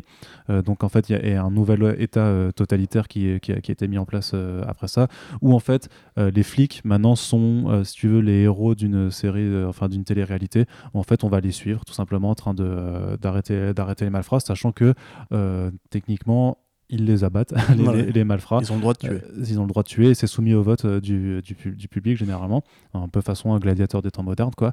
Euh, sauf que en fait l'héroïne de, de, de, de, ah pardon de, de ce titre, qui est la, la fille d'un des plus grands euh, d'un des plus grands flics de l'État, refuse en fait de, de se plier à, à- à ces règles là et elle va rencontrer en soirée un mec qui est vraiment le prototype euh, du, euh, de ce qu'on appellerait le, le gauchiste hein, à part chez nous puisque c'est voilà c'est un, un activiste euh, anti-gouvernemental qui en plus a un hacker vegan tout ce que tu veux voilà. Donc grosso modo deux personnes qui a priori ne devraient absolument pas se rencontrer et surtout ne pas s'aimer, mais voilà, euh, ils se rencontrent en soirée, euh, bah, ils, euh, ils forniquent, euh, clairement, hein, dans, dans- dans- voilà, j'avais envie, j'avais envie de dire, j'avais envie de dire forniquer, parce que j'adore ce, ce mot un peu désuet, tu vois, j'aime bien le français un peu, Copule. un peu, un peu, bah, copu, ouais, je sais pas, J'aime bien copule. forniquer, je trouve que c'est vraiment, des ça fait- abeilles quand je ça dis fait vraiment vieille France, tu vois, ça fait vraiment boomer en fait, tu vois, donc j'aime bien ça. Depuis que j'ai 30 ans, tu sais, voilà, c'est, des- on se transforme, on se transforme comme ça, tu sais, tu te lèves le matin, tu fais Ah, c'était mieux avant. Tu, tu- tu le dis en rigolant, mais Ouais. c'est vraiment ça en plus. tu crois? Enfin, bah, j'espère tu pas, sais, non, en je- général, quand tu vieillis, tu deviens beaucoup plus nostalgique. euh, Moi, je sais pas, moi j'aime bien, tu vois, moi j'aime bien euh, Megan Thee Stallion et Normani sur euh, Birds of Prey, donc euh, je Ouais, pense C'est que vrai que t'es resté un peu un enfant. je vis avec mon époque. Bref, euh, ils se retrouvent ensemble. Ils ne devraient pas. Le mec, il est quand même, enfin, il a quand même fait un attentat euh, contre le gouvernement, donc il est ultra recherché. Et par extension, bah, sa copine aussi va devenir recherchée. C'est engagé, c'est très politique, forcément. C'est très. Ouais, C'est euh, Lèche-Côte. Hein. voilà, c'est Scott qui continue en fait, si tu veux, son. euh, je sais pas s'il a un troisième ouvrage de, de prévu, mais j'ai envie de dire que même avec Generation Gun, c'est un peu voilà sur son portrait, son portrait de, de, la société actuelle euh, américaine. Et donc euh, c'est aussi illustré par Tradmoor qui est le, dessinateur de Silver Surfer Black. Et déjà, ben voilà, ça, porte sa, patte graphique très particulière. C'est un style très très rond, très coloré, très psychédélique, tout, euh, tout, tout simplement. Donc c'est une œuvre qui est très intéressante. Et donc, j'espère effectivement que iComics ou un autre éditeur de comics le- la, la portera sur le territoire de la VF. Si ça se fait, je pense que ce sera trop particulier pour réellement trouver un grand public. Mais euh, pourquoi pas attendre que le film arrive si le, le film se fait du côté du coup, du coup de, de Warner Bros. C'est Warner Bros. qui sera en, en coproduction. Euh, toi, tu, tu le vois, tu, tu le vois bien ce film Ça, ça t'intéresse? Oui. Voilà. Bah écoute, bah, on, pa- on passe à la suite. hein, voilà. Euh, non, mais je peux développer, mais t'as un peu tout dit, effectivement. Moi, j'aime. euh, bah, j'ai présenté le projet, j'ai un peu dit de quoi ça part, pourquoi c'est plutôt cool. Ouais. voilà. J'aime vraiment sincèrement Alex Scott et je pense qu'il serait de bon ton de faire un papier un peu sur toute son œuvre parce que c'est. Pour moi, en fait, il, il est un peu en sous-main parce que le, le fait est que le mec ne fait pas de DC ni de Marvel. Mais. euh, Il a parce que- fait du DC ou du Marvel hein, dans sa carrière. Euh, oui, oui, parce que je veux dire, c'est que Il a fait du grand- Valiant aussi, Ça fait un petit moment, oui, oui, qui arrive récemment là. Dead Drop. Voilà. Sympa. Mais oui, j'ai vu ta critique, ouais. Mais typiquement, euh, voilà, c'est moi personnellement, ça reste euh, au départ le mec de euh, Days of Hate, typiquement, qui est peut-être l'une des analyses les plus pertinentes, euh, enfin sur l'actualité, j'ai envie de dire, c'est déjà un peu vieux puisque c'était, euh, enfin tous les, cho- les choses vont tellement vite aujourd'hui, mais voilà, qui imagine un futur où justement les nazis sont de retour. euh, Il y a une sorte de, pareil, de, en fait, c'est vraiment la suite au New World dans un sens de, de, de Days of Hate, on peut le voir comme ça, parce que justement, ça parle de cette sorte de guerre civile très noir, très très très brosson. Pour moi, ça, tout commence un peu avec Material aussi, puisque voilà, petite série d'Image Comics euh, qui va traiter sur différents points de vue, pareil, une sorte de présent un peu discontinu où on voit qu'en fait les générations sont en train de se perdre, qu'il y a un rapport à la fiction qui a, vachement changé, que les vieux justement commencent à se dire que le, monde part en, en vrille, quoi. Mais tu peux, tu peux plus l'empêcher en fait. Et moi en fait, c'est vraiment euh, au niveau de mes convictions personnelles, bon, je vais pas parler de- forcément de moi, tu vois, mais c'est vrai que c'est peut-être l'auteur qui a le mieux saisi en fait le présent. Quand je lis Scott, j'ai l'impression d'avoir écrit le bouquin à sa place, tu vois. Et vraiment, je trouve que tout ce qu'il fait est brillant, tout ce qu'il fait est génial. Euh, limite, j'ai pas forcément besoin d'avoir un film pour me le rappeler, tu vois, mais si ça peut le faire connaître et lui donner de l'argent, c'est tout bon pour moi, tu vois. Euh, Il y a une interview d'ailleurs de, de Code sur, euh, sur Comics Blog, je crois qu'elle avait été réalisée- réalisée par Alfro, que je vous conseille de lire si vous voulez voir comment pense ce mec, parce que c'est vraiment un mec qui pense au niveau, euh, au niveau macro, quoi. Genre, il pense en termes d'économie, de, de diversité, de capitalisme, de, développement durable, etc. Euh, Generation Gun, ça parlait justement de ce renouvellement générationnel entre les boomers qui avaient laissé la, une terre euh, peuplée de problèmes, de patriarcat, de 1% et compagnie, à une jeune génération qui a les moyens de tout changer. Et c'est peut-être son bouquin le plus accessible, donc s'il est, il est arrivé en VF, il faut le lire. Oui, il est arrivé chez iComics. hein. Voilà, il, il faut le lire, et effectivement, euh, j'espère que la, la suite arrivera aussi euh, en VF. Bah, on verra, on, on- on verra que ça programme. Donc voilà, c'est en, chemin. Donc euh, comme toujours, hein, les, les comics indés restent quand même euh, un laboratoire pour les, pour les studios qui sont en, en manque d'idées originales. Mais voilà, ça fait plutôt plaisir. Par contre, voilà, par- par- pareil, ce genre de truc, tu vois, ce genre d'univers, ça, ça vaudrait un film d'animation façon The Wall, tu Ouais. vois. En ouais, fait. ouais, ouais, Parce que ou, c'est très, très une série par Alex Garland, tu vois, par exemple. parce Non, mais je veux dire, il faudrait de l'animation pour retranscrire vraiment le. Le dessin de Tradmore, ouais. Ouais, tu vois. Ouais, c'est sûr, mais ça après, en fait, le problème, c'est que les, les- les immenses dessinateurs, tu vois, c'est comme Paper Girls. hein. Moi, je trouve ça vraiment. Je, je sens qu'on va perdre au change par rapport aux planches, tu vois, parce que Ah, bien sûr. c'est comme ça. Mais bon, allez, on continue. Eh oui. Euh, Joker qui rafle les Golden Globes pour euh, meilleur acteur et meilleure euh, bande son pour le travail d'Ildur Gunadotir, euh, qui est Ah, nommé. T'arrives à le dire, du coup. toi. Ouais, mais j'ai dit très rapidement pour comme ça. Si je me trompe, les gens n'arrivent pas trop à saisir, mais ils ont compris ce que je voulais dire. vois, mais euh, Ok. qui est nommé au BAFTA aussi avec euh, Ouais. je sais plus combien de nominations. Euh, Et qui a- 11, je crois. Ouais, 11, et ben voilà, et 11 Oscars aussi, nominations euh, de Joker aux Oscars, Euh, sachant qu'a priori, on est quasi sûr en fait qu'à chaque fois, il y aura au moins le meilleur acteur pour euh, Joaquin Phoenix. Euh, c'est euh, ah merde, Todd Phillips. J'ai entendu une interview où il dit pas le re, du coup il dit Joaquin Phoenix. Voilà, je- je- donc euh, maintenant je vais dire comme Todd Phillips. C'est un gros cul de ricain. Voilà. Euh, et pour du coup pour la meilleure euh, la meilleure bande son originale avec le travail de Idir Gunnetier. je je l'ai dit. je l'ai Ah, bien joué, bravo. Je tu vois, je l'ai astuce, d'escroc, tu vois. C'est beau. Donc voilà, est-ce que euh, bon, on n'est pas, bah oui, pas surpris hein, euh, après le Lion d'Or. Voilà, c'est un peu le grand chelem. C'est la première fois que qu'un film d'essai est nommé pour le meilleur film aux Oscars, quand C'est la première fois qu'un film de comics a autant de, nom- de nominations. Aussi plus que parce Ouais. qu'il y avait, y avait pas genre Plus The, The Dark Knight. ouais. Plus, plus, ils en avaient 5 jours Dark Knight, je crois. Enfin, c'est- Et The Dark Knight n'a pas été nommé pour, euh, pour euh, Non. meilleur acteur, par exemple, ou quoi. Enfin, si, remarque, si je suis con, il y avait, je suis complètement débile, il y avait évidemment Heath Ledger. Mais est-ce que pas meilleur second rôle? Bref, on s'en fout. Le fait est que c'est effectivement une performance euh, galactique. Alors, on est sur Comics Blog, donc on va mettre de côté tout ce qui est euh, Greta Gerwig n'a pas été nommée réalisatrice, etc. Et c'est vrai que moi personnellement, je j'aurais préféré Gerwig plutôt que Todd Phillips, qui, euh, au vu de sa carrière, je pense, ne fera jamais rien de mieux que Joker, de fait. Euh, mais il s'est quand même sorti les doigts et on peut aussi mettre, me donner une mention encouragement. Oui, Mais- enfin, et puis tu vois, il pas, juste par rapport à ça, je, je vais finir son aparté. euh, Il y a d'autres films euh, incriminés. Je- J'ai pas compris pourquoi fallait, faut forcément que ça tombe sur Joker, à part sur le fait que effectivement Todd Phillips a lâché des, euh, des sorties de route malheureuses pendant la promotion. Mais, euh, Mais je, moi, trouve si pas, tu je veux- trouve pas que ce soit Joker le problème par Non, rapport à non. cette sélection euh, toujours très. euh, non, mais Joker, voilà, c'est devenu une sorte de petit bouc émissaire pour les, les cinéphiles en mal de, en mal de punchline, tu vois, c'est un peu le truc aujourd'hui. Mais euh, chaque année, il y en a un, hein, tu vois. L'année dernière, c'était le film de, de- du pédophile. Euh, euh, pardon, de Brian Singer, excuse-moi, je, je suis fou, j'ai Oh rien là dit, c'était un lapsus, Ah, bien entendu. on toque à la porte, je crois que ce sont les, les avocats de Brian Singer. Non, excusez-moi, pardon, supposé. Tu vois, c'est maintenant si je le rajoute, tout est légal. je, je crois, je crois qu'il y a. Enfin, ouais, vas-y, continue. Ouais, ouais. Ah, il a été condamné, ça y est? Euh, non, J'ai pas du non, tout suivi, non, euh. euh, mais il y a- a- a pas. euh, Il est encore en procès, là Mais non, mais je crois qu'il y, a un- qu'il y a une de ses accusatrices qui est morte Ah. dans un accident. Non, c'est Kevin Non, Spacey, je confonds, je confonds avec Kevin Spacey, ouais, pardon. tout à fait. Mais après, ils rêvent pas tous les deux, donc Oui, euh, oui, oui. la même soirée à une époque. Les- Mais euh, on a les photos. Mais euh, du coup, ouais, donc par exemple, tu vois, voilà, chaque année, il y a une sorte de. Pareil pour euh, Green Book, tu vois, qui est pas un, qui est pas un Ouais. film indigent au demeurant. Je veux dire, c'est c'est un film, quoi. Ok, il est, il est extrêmement maladroit dans ce qu'il essaie de faire. Et oui, très clairement, je pense que si on est noir et américain, on voit ce film, on a envie de, hurler. Maintenant, voilà, l'objet film en lui-même est pas, euh, c'est pas la chiasse que tout le monde, que tout le monde décrit, c'est pas Bloodshot, tu vois, typiquement. Donc euh, voilà, bon, chaque année, on va dire, il y a un peu le mouton noir, en l'occurrence c'est Joker, parce que euh, avant qu'il sorte, on a décidé que ce serait le film d'Incel qu'il n'est pas. Chacun son avis là-dessus, j'ai envie de dire que le débat euh, est ouvert à stack et beau avec le cinéma. Moi, je trouve ça effectivement que de meilleur- Todd Phillips, son meilleur réalisateur, c'est un peu oublié qu'il y a quand même plein d'autres très grands artistes l'année dernière qui ont fait de, de meilleures carrières peut-être, ou de meilleurs choix, ou qui sont peut-être simplement qu'il faut mettre en avant. Chacun son truc, c'est l'académie qui décide. Moi, je comprends même pas leur système de notation à points, donc euh, voilà. Elles sont tous les systèmes à points. hein. je t'ai vu, je t'ai vu partir. Euh, ouais. Euh, du coup, voilà. Bon, après, c'est du point de vue de comics blog, on va dire, euh, on va un peu défendre notre paroisse. C'est quand même cool de voir qu'un film de comics arrive à toper autant de catégories et de victoires. Euh, J'ai envie de dire que c'est une bonne chose pour l'industrie. Donc j'ai pas l'impression que ce soit des nominations bafouées non plus, quand même, tu vois. Non, bah non, pas du tout.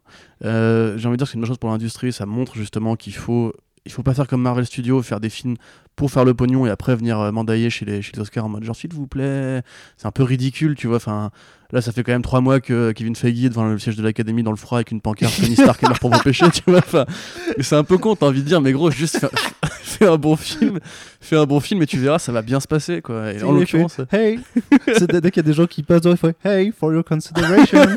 c'est vraiment ça. Hello. Tu sais, tu l'imagines d'un- petit plaid Mais dans le froid ça. avec une, une pancarte euh, Pour- for your pour- pour- consideration. Pour votre considération. C'est comme le mec. En fait, euh, non, non, mais en fait, je, je pense qu'il est. tu le vois comme un mendiant. En fait, parce qu'il est un peu dans, effectivement, dans une posture, de, un peu, une posture un peu. Moi, je te dis, c'est plus. euh, comme euh, tu vois comme plutôt un, un mec qui, qui, qui, qui va chez son ex pour faire euh, pour faire vas-y, s'il te plaît reprends-moi tu vois mais euh, bah, même s'il a jamais été repris au final Feige tu vois mais genre euh, jamais non, été pris au départ en fait. Ouais, c'est ça. Mais je le vois pas, je le vois plutôt, il est là devant la porte, tu sais, avec, en costard avec sa cravate, sauf qu'il se fait un peu ghoster par tout le monde. Il est là, tu sais, il est, il est là devant avec des actes de Mhm. propriété, genre, tu veux une piscine en marbre, s'il te plaît, pour ta considération aux Oscars. Ouais, c'est vrai que c'est un peu ridicule. Mais tu vois, Mais bon. typiquement, voilà, je veux dire, Marvel, mais même Disney, enfin, au global, tu vois que Disney qui, qui mettent en, en meilleure euh, actrice de second rôle euh, Rusty Cole de Star Wars 9, comment s'appelle-t-elle déjà Euh, Kelly Marie-Tran. Ça, c'est ouais, du- scandale. C'est du foutage de scandale, gueule, c'est du foutage de gueule. Elle a 1 minute 20 de temps d'écran. Ouais, Et en c'est plus, un troll horrible. Enfin, genre, Di- Disney, pour le coup, tu vois, ils font de l'argent, mais à chaque fois, ils sont là, chaque année, vraiment chaque année, avec leur campagne d'affichage For Your Consideration. T'as envie de dire, les gars, juste faites des putains de bons films. C'est tout ce qu'on vous demande. C'est pas compliqué, franchement.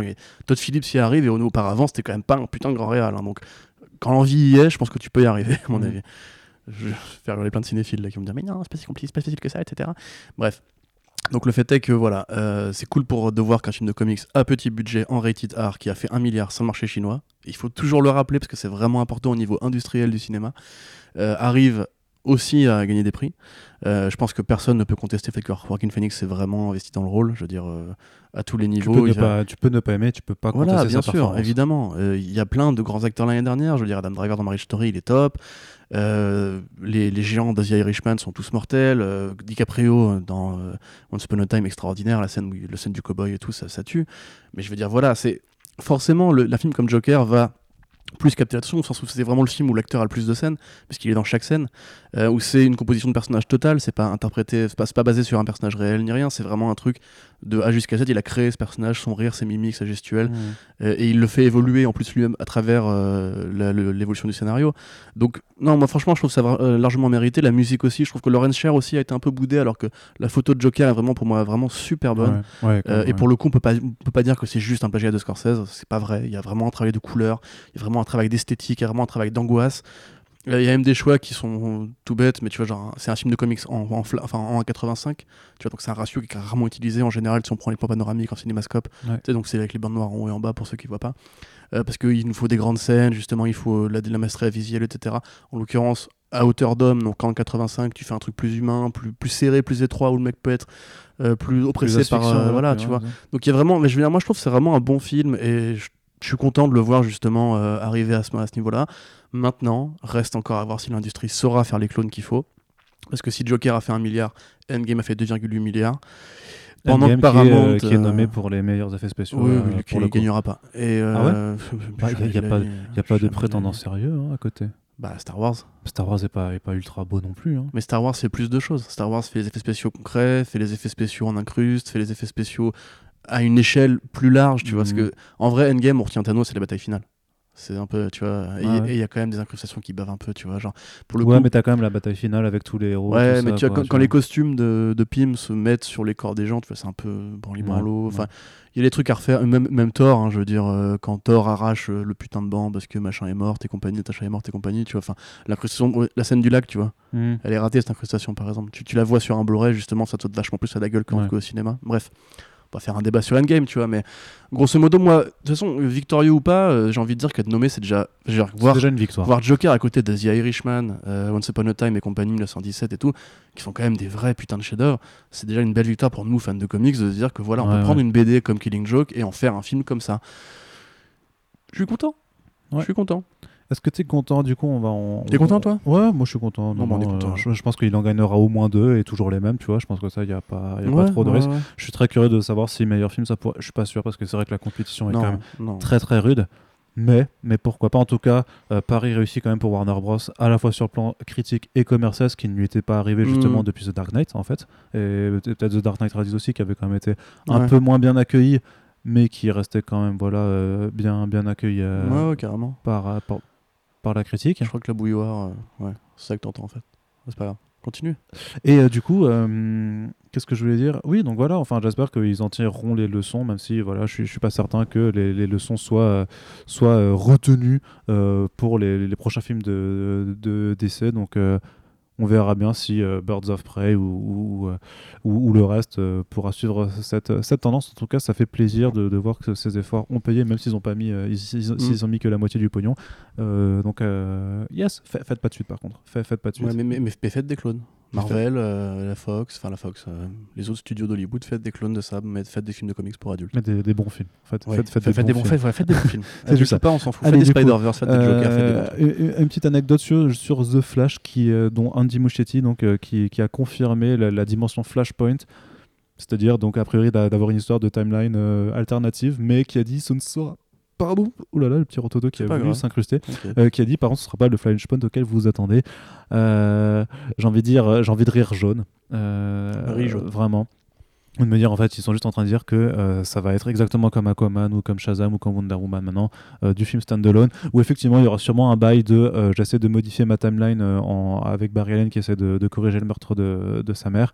Par contre ça va rester très auto-contenu sur le Flashverse la question de faire d'inclure du Batman Flashpoint ou, ou tout ça je pense que non, du coup, c'est sûrement mort. Que le- les perspectives de grand dans, dans- à l'époque, on disait ouais, peut-être que ça va rebooter tout le euh, DCEU. Non, ça n'a jamais été le cas, à mon avis, et ça ne le sera jamais non plus. Comme je vous les ai déjà expliqué dans un édito qui commence à dater maintenant, euh, il n'y a pas besoin de faire un reboot quand t'as pas de réel univers partagé qui s'était imposé, puisque la trilogie de Zack Snyder, c'est pas ce qui forme un réel univers partagé, qu'on voit bien que Warner Bros n'a plus du tout envie de miser dessus depuis euh, l'échec de Justice League. Donc euh, voilà, euh, ça me fait un petit peu marrer de me dire qu'ils vont quand même insister sur le côté Flashpoint et que a priori ça, ça permettra à nos confrères amateurs de, de clics de pouvoir faire continuer encore plein d'articles sur euh, est-ce que c'est possible qu'on ait cette version alternative, cette version alternative, cette version Est-ce qu'il y alternative. aura Grant Gustin dans le Je, multivers je- je- je peux me tromper, hein, bien entendu. Euh, Moi, mais moi, je serais ravi qu'à la limite qu'il y ait. euh, comment s'appelle cet acteur du nouveau pour le Batman Ezra Miller Non, non, pour le Batman Flashpoint, euh, qui jouait Thomas Wayne dans BVS. Oui, Jeffrey Dean Morgan. Jeff Dean- voilà, moi je serais, ravi, je, serais, qui- je serais ravi pour le clin d'œil d'avoir un Jeffrey Dean Morgan, Jeffrey Ah, Dean Morgan qui ferait un truc. Mais le truc, c'est que si tu fais un Flashpoint vraiment euh, avec euh, le Batman Flashpoint et tout ça, en fait, tu perds le, vraiment le côté film solo The Flash. C'est plus du tout un film, The- tu vois, Flashpoint, c'est un truc Mhm. choral. Donc euh, je pense qu'en fait, voilà, ça va être très centré sur Barry Allen et sur son micro-univers et qu'il n'y a pas de raison de s'extasier outre mesure sur un film qui, de toute façon, je te dis, ça fait tellement de temps qu'on attend et qu'on suit que qu'on suit le non-développement de ce film euh, qu'en vrai, les attentes, il n'y en a pas, pas, pas, pas trop pour le moment. Quoi. Ouais, bah moi en fait, euh, ma seule attente c'est. euh, en fait, j'imagine ce film. Tu vois, Retour vers le futur 2, quand euh, Marty va dans le, le, passé, enfin, va dans le futur, l'almanach. Après, le vieux Biff va dans le passé, file l'almanach à son jeune Biff. Et quand ils reviennent dans le présent, en fait, c'est c'est la merde, c'est la dystopie. euh, Biff, c'est Donald Trump et tout.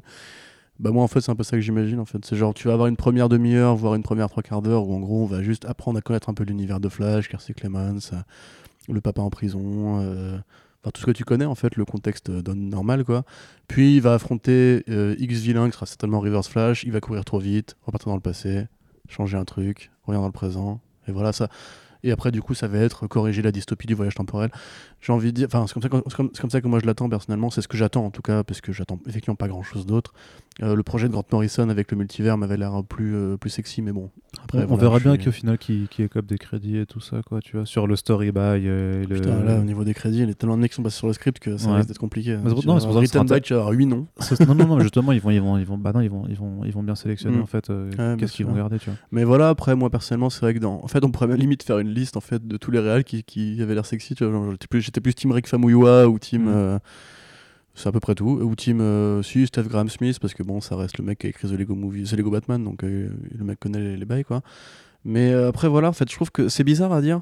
euh, parce que je, je suis pas connu pour un mec qui aime la CW, mais j'ai du mal à voir en fait comment ils vont réussir à faire un truc vraiment nouveau, alors que la CW a déjà vraiment pillé Pour tout ce qu'il y avait de bien chez ouais, Flash par rapport depuis, à The euh, Flash depuis ils ont 6 ans. Quoi. ils ont tout fait quoi Et les mecs euh, ont fait Flashpoint, c'était pas dégueu. Les mecs ont fait Crisis, c'est bon, j'ai pas encore vu, mais ça va l'air pas trop non plus de décevoir les gens. Enfin, les gens ont l'air contents, quoi. Et puis ils ont vraiment mis tous les concepts, quoi, la vibration, le multivers. euh. J'ai un peu peur que bizarrement le film fasse petit bras par rapport à, à tout ce qui a été fait jusqu'ici, ou alors que ce soit pas de l'inédit. Mm. Faut voir comment Mouchetti filme. Euh, Moi, j'avoue qu'à part, euh, c'était lui, Mama, c'était lui, c'est ça? Il a fait Mama il a fait Hit Oui, donc ça, j'allais dire à part les deux films hit, mais du coup j'ai vu Mama aussi. puis on le retrouvera Euh, sur Lock and Key hein, du coup Ouais. Mais puis même le- les réals d'horreur qui passent à du mainstream comme ça, la dernière fois qu'ils ont fait ça, c'était David Sandberg. Ça a pas sur donné. un Shazam truc, Scott euh, Derrickson sur Doctor Strange Ouais, bah voilà, moi, les, ce genre, d'exemple-là me rassure pas forcément.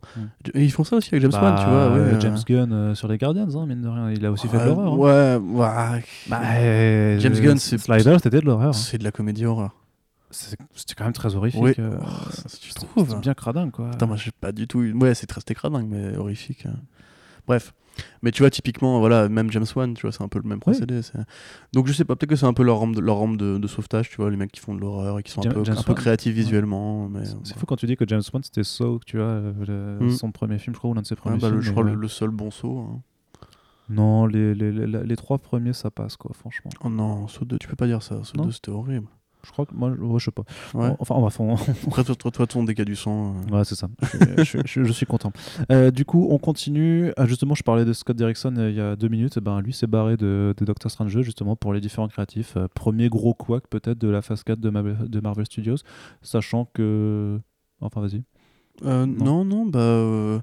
Peut-être Le film, le film n'a pas Peut-être été retardé. soit connexe avec la déclaration de Feige qui disait que ce serait pas un film d'horreur, justement. Ouais, beaucoup y ont vu euh, un lien effet parce que quand ils avaient annoncé le, pro- le- quand ils ont annoncé vraiment Doctor Strange in the Multiverse of Madness, la, la déclaration d'intention c'était de dire ça va être le, premier film d'horreur du, MCU, sachant que bien entendu ça reste dans le MCU, donc tu peux pas dire vraiment euh, que va y avoir un- un- une réelle prise de position artistique sur, sur un de ces films. Tu as envie de dire que, voilà et que tu avais Feige qui, a- qui avait dit ça reste un film de, Marvel, mais avec des éléments qui font peur, avec des, séquences qui font peur. Est-ce que ça veut dire que Scott Derrickson voulait vraiment plus pousser le côté horrifique avec ce Doctor Strange 2, sachant que les rumeurs c'est que ce serait euh, Nightmare, je crois. euh, Ouais, le- le- A priori, c'est ce qu'ils avaient annoncé les, deux scénaristes. Mm. il- enfin, même Derrickson lui-même, je crois qu'il avait dit s'il y a un jour une suite, ce sera Nightmare a priori. Voilà. Donc est-ce qu'il se, serait, est-ce qu'il euh, se serait barré là-dessus, sachant que en décembre, fin décembre euh, 2019, Scott Derrickson avait fait un tweet où il disait que euh, les euh, les plannings des studios c'était le- l'ennemi de, de la créativité ou de, de l'art, grosso modo. C'est les euh, movie schedules euh, is the enemy of art. Donc est-ce que c'est parce qu'il était trop pressé par, euh, par le planning? Parce que Marvel Studios tient à sortir son film et à maintenir la date du coup pour, pour l'automne euh, 2021, si, si je ne m'abuse. Euh, donc ouais, c'est curieux. C'est pas Ouais. la première fois au final que ça arrive et au final, euh, justement, enfin, Non, Marvel ouais, Studios a jamais été vraiment impacté par, par ce genre de choses puisque même un Ant-Man premier ouais. c'est pas trop mal vendu quoi. Ouais, bah, au niveau commercial, ouais, après au niveau qualitatif, euh, voilà. La différence, c'est que Scott Derrickson n'a jamais été Edgar Wright et que euh, j'ai vu plein de gens, mais notamment d'ailleurs à Tueur République par exemple, qui, avait l'air de, de dire que c'était euh, plutôt bien le premier Doctor Strange et tout. J'avoue que j'étais un peu surpris parce que pour moi c'est peut-être l'un de leurs pires films. Non, mais di- disons qu'à l'époque, leur séquence psychédélique, quand même, c'était. euh, je mets entre guillemets, mais du jamais vu, tu vois. Mm. Mais ça, ça avait, ça avait. Non, mais il y avait un. On était en 2000, quoi, en 2015, je crois. Ouais, ouais, ouais. Et euh, vraiment, euh, ça, ça a apporté une touche euh, supplémentaire par rapport à ce que tout ce que Marvel Studios et les films de super-héros avaient fait. Ouais, Alors mais oui, tu vois, maintenant- c'est comme la scène Mysterio dans Far From Home, ça suffit pas à faire le film quoi. Non, mais parce que la scène mystérieuse, elle arrive justement après qu'il y a eu déjà Doctor Strange. Doctor Strange, il arrivait, il y avait encore rien eu de, de ce genre-là avant. On sortait Ouais. de 2014, il y a eu Guardians of Galaxy qui avait quand même un peu réveillé le truc en disant Ah putain, ouais, effectivement, le, modèle le modèle Marvel. A, a du nouveau. Doctor Strange aussi, il y avait ces genres de séquences, on disait Ah oui, c'est quand même c'est très c'était Steve Ditko dans, dans, dans l'esprit, tout ça. Donc euh, voilà. Ouais, mais enfin, voilà, tu parles de, de, de Steve Ditko, c'est très bien, ça me permet de faire le, puriste à la con, puisque typiquement, euh, euh, moi j'ai lu quelques volumes de Ditko sur Strange, j'ai vu surtout ceux, de Angle Art, qui étaient aussi très créatifs, très, très beaux, enfin géniaux quoi. Euh, je, le film le premier, euh, vraiment il me sort par les yeux, je le trouve vraiment paresseux. je- pour moi, les, les, les résumer les sorciers à une sorte de secte de kung-fu qui fait du, du fouet euh, vieux- euh, enfin rouge là, rougeoyant. Je parlais vraiment juste de la séquence psychédélique. Ouais, non, j'ai compris. mais je veux dire, c'est le reste du film qui a aussi été filmé par Scott Derrickson, quelque part. Euh, il est vraiment, il, il- il me dé- il me déplaît profondément. Pour moi, c'est vraiment, c'est niveau Ant-Man, Ant-Man 2. Hmm. Je le mets vraiment Ah oui. dans cette catégorie d'œuvre, tu vois. Donc, je suis pas du tout fâché que Scott Derrickson s'en aille. Après, si c'est parce que Ça justement, qui il- reprend de toute façon. c'est hein. parce que justement, il avait, il avait peut-être dit au premier film, euh, ok, je fais votre truc, mais pour le, si on fait une suite, vous me laissez m'amuser. Et Kevin Feige a dû lui dire, bah, en fait, tu vas pas t'amuser. Et qu'il est parti, c'est vraiment triste pour, euh, pour tout le monde, puisque j'aimerais vraiment que Kevin Feige lâche un peu la bride. Il est temps là, je veux dire, vous faites, vous faites des milliards avec des films pas non plus dingues, vous avez le droit d'essayer des trucs aussi, les gars. Donc euh, voilà, euh, mais tel quel, il y a tellement de, plein, plein de mecs qui peuvent faire des meilleurs films Doctor Strange que lui, quoi. Mais lisez le volume de Ditko, vous verrez qu'artistiquement, à part cette scène dont tu parles, euh, en termes de, en termes de visuel, c'est très pauvre. Il y a eu les concept art qui sont tombés récemment là. Oui. On a vu que ça aurait pu être beaucoup plus créatif, mettre Eternity. Mais comme euh, tout. Et, et c'est plus frappant en fait, c'est que c'est pour les films les plus lambda où tu vois que les concept art sont, enfin voilà, les Ah de Ant-Man et de Ant-Man and the Wasp, incroyable. mais il y a des trucs tellement stylés, mais, sur- mais même pas au-delà du, du, du Microverse quoi, enfin non du Quantum Realm pardon, Ouais. mais juste sur le, le, jeu sur les échelles de vois, taille, ouais, sur les échelles de taille, il y a tellement plus de trucs rigolos et, Arnim et- Zola en robot façon Krang, tu vois. Enfin, il y avait vraiment moyen de s'éclater. Ils ont pas voulu parce que c'est, je sais pas pourquoi. J'ai pas, pas d'explication. Mm. Du coup, enfin, pour moi, c'est genre, euh, c'est, c'est non intérêt. Il faut voir qui mettre à la place, mais. euh, pour, pour moi, genre, Scott Derrickson, il est bien mignon, mais ils auraient pu poser une caméra dans, dans la pièce et dire aux gens, allez-y, jouez. Ça aurait été pareil au niveau mise en scène, quoi. Enfin, Ouais. Allez, du coup, on enchaîne euh, Ex Machina qui va arriver Ah, en, voilà une bonne nouvelle. film. Ça, c'est une bonne nouvelle Enfin, c'est une bonne nouvelle euh, avec, des, avec une petite critique quand même. Donc, Ex Machina, pour ceux qui voient pas, je vais essayer d'aller vite parce que euh, le temps passe et la vie court et c'est fini. C'est un comic donc, de Brian Kevogan encore, avec, tu vas m'aider, Tony Harris, tu vas pas m'aider, avec Tony Harris au dessin, donc qui date de la période Wildstorm où Brian Kevogan a encore plein de trucs à prouver. C'est l'histoire en fait de Mitchell Unrudd qui, suite à un accident, dont je ne vais pas révéler l'origine pour ne pas vous spoiler, euh, se retrouve en capacité de parler aux machines. Il a dans, dans le, la tempe gauche, je crois, des sortes de petits capteurs qui permettent de commander toutes les machines. Mais toutes les machines, y compris du mécanique à la con. Il peut, il Comme peut, Bloodshot. il peut, genre par exemple, là, tu vois, je peux dire à ta chaîne IFI, allume-toi et mets euh, les Sex Pistols, tu vois, voilà. C'est possible. Et il peut même dire. Il n'y euh, a, que du Aya Nakamura. là. Ouais, je, me doute. il peut dire à un flingue enraye-toi, tu vois, parce que c'est de la mécanique aussi. Donc en fait, c'est vraiment un pouvoir magique. C'est pas juste euh, une sorte d'onde électromagnétique, tu Ah vois. ouais, d'accord, ouais, donc c'est pas, pas que de l'électronique. Toute invention Donc c'est pas comme Bloodshot. tous les outils, tous les outils, il peut les commander à distance. Et, et il, se retrouve aussi avec des visions qui lui euh, transmettent entre guillemets des plans pour fabriquer un jetpack et un pistolet laser. Euh, ce faisant, il va donc décider de devenir un super héros, un super héros pas terrible. Et au moment où il va raccrocher la cape et le, et le masque, euh, le 11 septembre 2001 arrive et il décide d'essayer de faire ce qu'il peut pour empêcher les avions de péter les, les deux tours. Il arrive à en empêcher une. Donc du coup, New York n'est qu'à moitié castré. Le 11 septembre n'est qu'à moitié dramatique. Et euh, avec cette popularité nouvelle, parce que du coup tout le monde l'aime bien, il va devenir président. Il va devenir maire de New York. On verra plus tard pour le reste de sa carrière politique. du coup, en fait, c'est une série qui est assez passionnante puisque c'est un mélange entre The West Wing de Aaron Sorkin, la série télé qui parle de la Maison Blanche et de la gestion quotidienne des problèmes de société américains, et une série de high concept un peu à la Lost, un peu à la J.J. Abrams, Damon Lindelof, où justement on va essayer de creuser un peu l'origine de ses pouvoirs, magiques, enfin je qualifie de magique pour l'instant, et du coup, bah, c'est vraiment bien foutu. Limite, l'angle super-héros est pas le plus intéressant. C'est vraiment euh, c'est du Wildstorm, tu vois. Euh, on va te dire qu'il y a un grand truc, une origine et compagnie. Par contre, la gestion au quotidien des problèmes de New York, dans cette Uchronie où justement le 11 septembre n'était qu'à moitié dramatique, tu vois ce que je veux dire. Euh, de ces États-Unis qui a été castré, de ces États-Unis qui a été défiguré, de la vie en fait dans cette grande ville qu'est New York. il y a vraiment un esprit new-yorkais assez génial dedans. Euh, c'est vraiment, ouais, c'est VIP, c'est The West Wing, c'est The Newsroom, les dialogues sont extraordinaires. C'est publié en VF chez Urban Comics, il faut que vous lisiez ça. J'arrête pas de vous vendre Ryan Kevogan, je sais, mais il faut vraiment que vous lisiez ça si justement vous aimez ce genre de série télé, parce que c'est vraiment pour moi de la série télé, et c'est là qu'intervient la critique, puisque Legendary, donc, qui a acquis les droits dans le cadre d'un contrat de 3 ans avec euh, Brian Kevogan, veut en faire un film. Mm. Et c'est vraiment aussi intelligent que de vouloir faire un film Sandman ou de vouloir faire un film Rise the Last Man. Tu peux pas tout couvrir en un film. C'est la narration sérielle qui rend le truc passionnant parce que ça parle de plein de sujets. Ça parle de, même c'était vachement en avance. Genre t'as un, un truc qui ouvre le bouquin, mm. qui est genre on contacte le maire, on lui dit il y a un scandale au musée local de New York et on lui dit en fait c'est une artiste qui a fait une œuvre contestataire où en gros elle a et qu'elle a tagué le N-word sur euh, un poster d'Abraham Lincoln, tu vois, pour faire réagir les gens, faire réfléchir à l'héritage de ce mec qui a libéré les esclaves, mais en même temps dans un monde où il y avait justement beaucoup de blancs racistes et compagnie. Et tu vois, ça par exemple, c'est des sujets qu'on peut encore se poser la question aujourd'hui par rapport à l'utilisation du N-word et compagnie. Euh, il y a des trucs sur euh, la place de la femme, il y a des trucs sur les grèves, etc. Enfin, c'est vraiment brillant. Moi, je comprends pas pourquoi en faire un film, à moins que ce soit une trilogie de films, mais même là, genre, il faut la narration au quotidien, au jour le jour, en fait, pour apprécier mmh. cette œuvre-là. Euh, après, encore une fois, ça fera du bif pour Kevogan. Euh, ça pourra peut-être un jour être remaké en série télé comme plein de films aujourd'hui. Mais pour le coup, vraiment, voilà, bonne nouvelle si ça permet aux gens de découvrir le comics Ex Machina, qui s'appelle Ex Machina, le comics. Le film s'appellera The Great Machine pour éviter la confusion avec ah le film de, de Alex Garland, justement. Voilà. Effectivement. Allez, euh, on va terminer cette, cette partie cinéma et le podcast avec le débrief des trois trailers qu'on a pu voir. Donc là, c'est un début d'année qui est très chargé en trailers. Dans le dernier podcast avec nos attentes de 2020, on avait pu faire le débrief sur le dernier euh, trailer de, Birds of Prey euh, qui arrive en février et de Lock and Key aussi, la série du coup très attendue qui nous arrive aussi en, même moment, euh, début février. Là, dans la foulée, là, en ce début de semaine, on a eu trois nouvelles bandes annonces. On va commencer par deux films dont on avait déjà eu des premiers aperçus. on commence par, par, Bloodshot qui est revenu là ce, matin même au moment où on enregistre avec un, nouveau trailer. Euh, qui permet de retrouver, donc c'est réalisé par Dave Wilson, un mec qui est euh, d'abord spécialiste des, cascades et des, sur les films d'action, euh, qui nous fait donc cette, reprise de Bloodshot, personnage de Valiant Comics. En fait, il va reprendre l'alias de Ray Garrison, donc un soldat qui est tué et qui dont le corps va être récupéré par Rising Spirit, Rise, putain, Rising Spirit, et pardon pour le gros mot, c'est pas bien. ne dites pas le gros mot, c'est pas bien. J'avoue, enfoiré. Je suis, je suis vraiment désolé. Bâtard. surtout, ça tient pas dans mes bonnes résolutions d'être bienveillant et respectueux et tout ça, mais bref. Euh, donc voilà, leur projet Rising Spirit, donc euh, euh, entreprise. Agglomérat militaro-industriel pour créer des voilà, super je cherchais ces mots-là.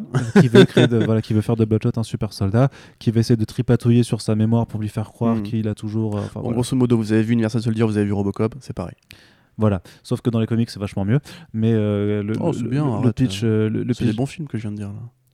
Oui, non, mais je veux dire, non, non, mais je veux dire que les, le, pitch du film tel que tel que on, va nous le présenter, c'est beaucoup moins bien que les comics Abricot, Bloodshot. Euh, voilà. Ah non, c'est horrible. c'est pas vrai. Enfin, il y a, y, a, y, a, y a le pitch. le pire, c'est le pitch au caca, mais on va y venir après. Un nouvel ajout qui couvert. Et, euh, et qu'est-ce que je veux dire? Ouais, donc, donc voilà, avec Vin Diesel dans le rôle titre. Eric Eiserer, donc le mec qui a fait Arrival. Mais en fait, il faut regarder le CV de Eiserer parce qu'en fait, à part Arrival, pour lequel effectivement il a été oscarisé, bah, il n'a pas fait euh, que des bons films. Donc euh, peut-être que là, il est sur la, pente euh, des descendantes. Je vais te le redire, mais j'ai vu des, des, mots, qui, des, noms qui sont vraiment pas jolis à regarder. Et donc voilà, donc on a eu un deuxième trailer qui nous représente toujours le, le, le, enfin qui change pas vraiment la donne par rapport aux premières images, sauf qu'on voit un petit peu plus de Vin Diesel réellement en Bloodshot, c'est-à-dire avec la peau pâle, presque blanche Ah. le fameux cercle rouge qu'il a sur la poitrine. Sauf que là c'est en fait c'est l'utilisation des nanites en fait qui ont juste d'être euh, d'être euh, en fait qui, qui brillent avec des petites LED rouges sous son euh, sous son habit. Donc en fait je suis pas sûr qu'on voit réellement un cercle peint enfin un cercle réellement dessiné. Ça a l'air d'être plutôt juste Alors, un faisceau. Je, je suis sûr que non. un faisceau lumineux qui, qui brille. Et voilà. Et ça a l'air toujours aussi osef en fait. Ouais. moi moi je t'ai- moi je l'ai dit depuis le début. En fait je trouve que c'est triste parce que vraiment les comics Bloodshot de Valiant notamment le run de Jeff Lemire c'est vraiment très bon. Euh, D'autant plus qu'en plus il y a une réédition chez Bliss euh, Comics euh, Bliss Edition qui arrive là en, ce début d'année.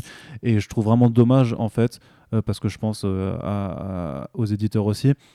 Voilà on sait que les films sont plus forcément des vecteurs de, de, de l'acteur. Quand, déjà quand ils sont bons c'est pas forcément le cas. Euh, il, me semble que Joker et Watchmen ont permis d'avoir pas mal de, de belles ventes. D'ailleurs, le, le- le Joker de, de Bermero et Azzarello, la réédition s'est très bien vendue euh, ce- cette année. Donc voilà, c'est que ça, ça peut attirer un petit peu. Mais voilà, mais quand un, un film est pourri, euh, non, ça, ça, ça crée encore moins de, de ventes. Euh, donc Hmm. je suis triste parce que, le, comme dit, Bloodshot de Jeff Lemire, c'est mortel. C'est vraiment une très très bonne euh, reprise sur, euh, sur ce personnage parce que justement, tout, tout l'intérêt en fait, c'est de se dire est-ce que en fait, c'est une super machine, mais qui est consciente en fait de son état monstrueux, puisque avec euh, tous ces euh, nanorobots dans son sang, en fait, il est capable de, se ré- de parler au- au- à la technologie, donc à tout ce qui est euh, électronique, mais aussi en fait de, de se régénérer en permanence, ce qui fait que voilà, il peut se faire couper en deux, il, se ré- il va, il va se régénérer de façon auto- auto- automatique, ou même comme Wolverine. Euh, Wolverine, tu peux pas le couper en deux à cause de son squelette. Ouais, mais techniquement, dans, dans, X- dans le nouveau X-Force, tu le vois à un moment qu'il est coupé en deux. tu Ouais, vois, ouais. donc, euh, bon, Son voilà. Wolverine, ils ont tout fait. Tu sais qu'il y a un truc dans. Je crois que c'est un comics X-Men, en fait, il peut se régénérer à partir de son œil. Oui, tant, tant qu'il lui reste de l'ADN. chose. Oui, oui, peut, ça, ça, ça- ça me dit quelque chose. Un truc de malade, quoi. Enfin bref, du coup, voilà, il y, a- y y plein de choses intéressantes par rapport à, à son désir, en fait, par rapport à ses souvenirs de sa vie humaine précédente et à vouloir composer, en fait, à retrouver une vie un peu normale tout en sachant qu'il est un monstre et qu'il y a beaucoup de gens euh, autour de lui qui veulent beaucoup de mal et tout ça. Sauf que cet aspect-là a l'air d'être largement mis euh, de côté pour profil d'un film d'action lambda des années 2000 avec Vin Diesel. Euh, voilà, donc c'est pas, pas très inspirant. Non, carrément pas. Et euh, donc, du coup, effectivement, SRR qui a fait le, enfin, le préquel de The Thing euh, avec euh, Mary-Elizabeth Winstead. Tu l'avais vu ce truc-là? Non. C'est pas bien. Vraiment. Enfin, après, bah, après, après, après Carpenter, c'est compliqué. Mais euh, c'est lui qui a fait le scénario de Lights Out, le film de David F. Sandberg. Enfin, la version longue du court-métrage de, De David. Out, ouais, qui était pas. Destination Finale 5. Ouais, voilà, c'est ça, c'est ça que j'avais vu. J'avais vu Destination Final 5, je me suis dit, ah merde. Bon, après, voilà, le, le- le scénario s'écrit tout seul, hein, j'ai envie de dire. Bande Mm. d'ados cons euh, et une mort marrante avec des éléments du décor. Et euh, Freddy, Les Griffes de la Nuit avec Jackie Earl Haley. Je sais pas si tu l'avais vu celui-là. Ouais, celui moi je l'avais 2010. bien aimé. Je sais qu'il a pas été du tout apprécié par les fans de la série. Je trouve que Ouais. c'était pas trop dégueulasse. euh, J'avoue, je l'avais mais pas, je l'avais un peu skippé, mais bref. Et euh, du coup, ouais, bon, effectivement, il peut, c'est un mec qui peut faire des trucs pas bien, hein, clairement. Moi, en fait, vraiment, ce qui me choque, et je suis désolé de rester là-dessus, mais c'est ouais le costume, quoi. En fait, tu dis année 2000, et ça me rappelle cette époque où les mecs qui faisaient des films de comics n'osaient pas, en fait. Ils y allaient un peu à reculons avec le, le côté des costumes et tout. Genre, tu vois, dans, dans, dans Fantastic Four 2, où en fait, Galactus, c'est juste un gros nuage de fumée, et quand le, le surfeur va à l'intérieur, tu devines légèrement Le- la forme casque, du casque ouais, ouais, dans, dans le feu, tu vois. Là, c'est un peu pareil, c'est ridicule. Euh, si vous voulez faire des films de comics, faites des films de comics. Franchement, le scénario de Bloodshot, vous auriez pu le faire sans acheter les droits. Et je pense pas que la licence soit si grosse que soit aux États-Unis pour vous attirer le public des fans de comics. Dans la vraie vie, c'est un projet qui qui qui me parle pas du tout. Encore une fois, enfin, prenez juste le volume de l'émir et adaptez-le tel quel, quoi. C'est vraiment, c'est vraiment New Reader friendly.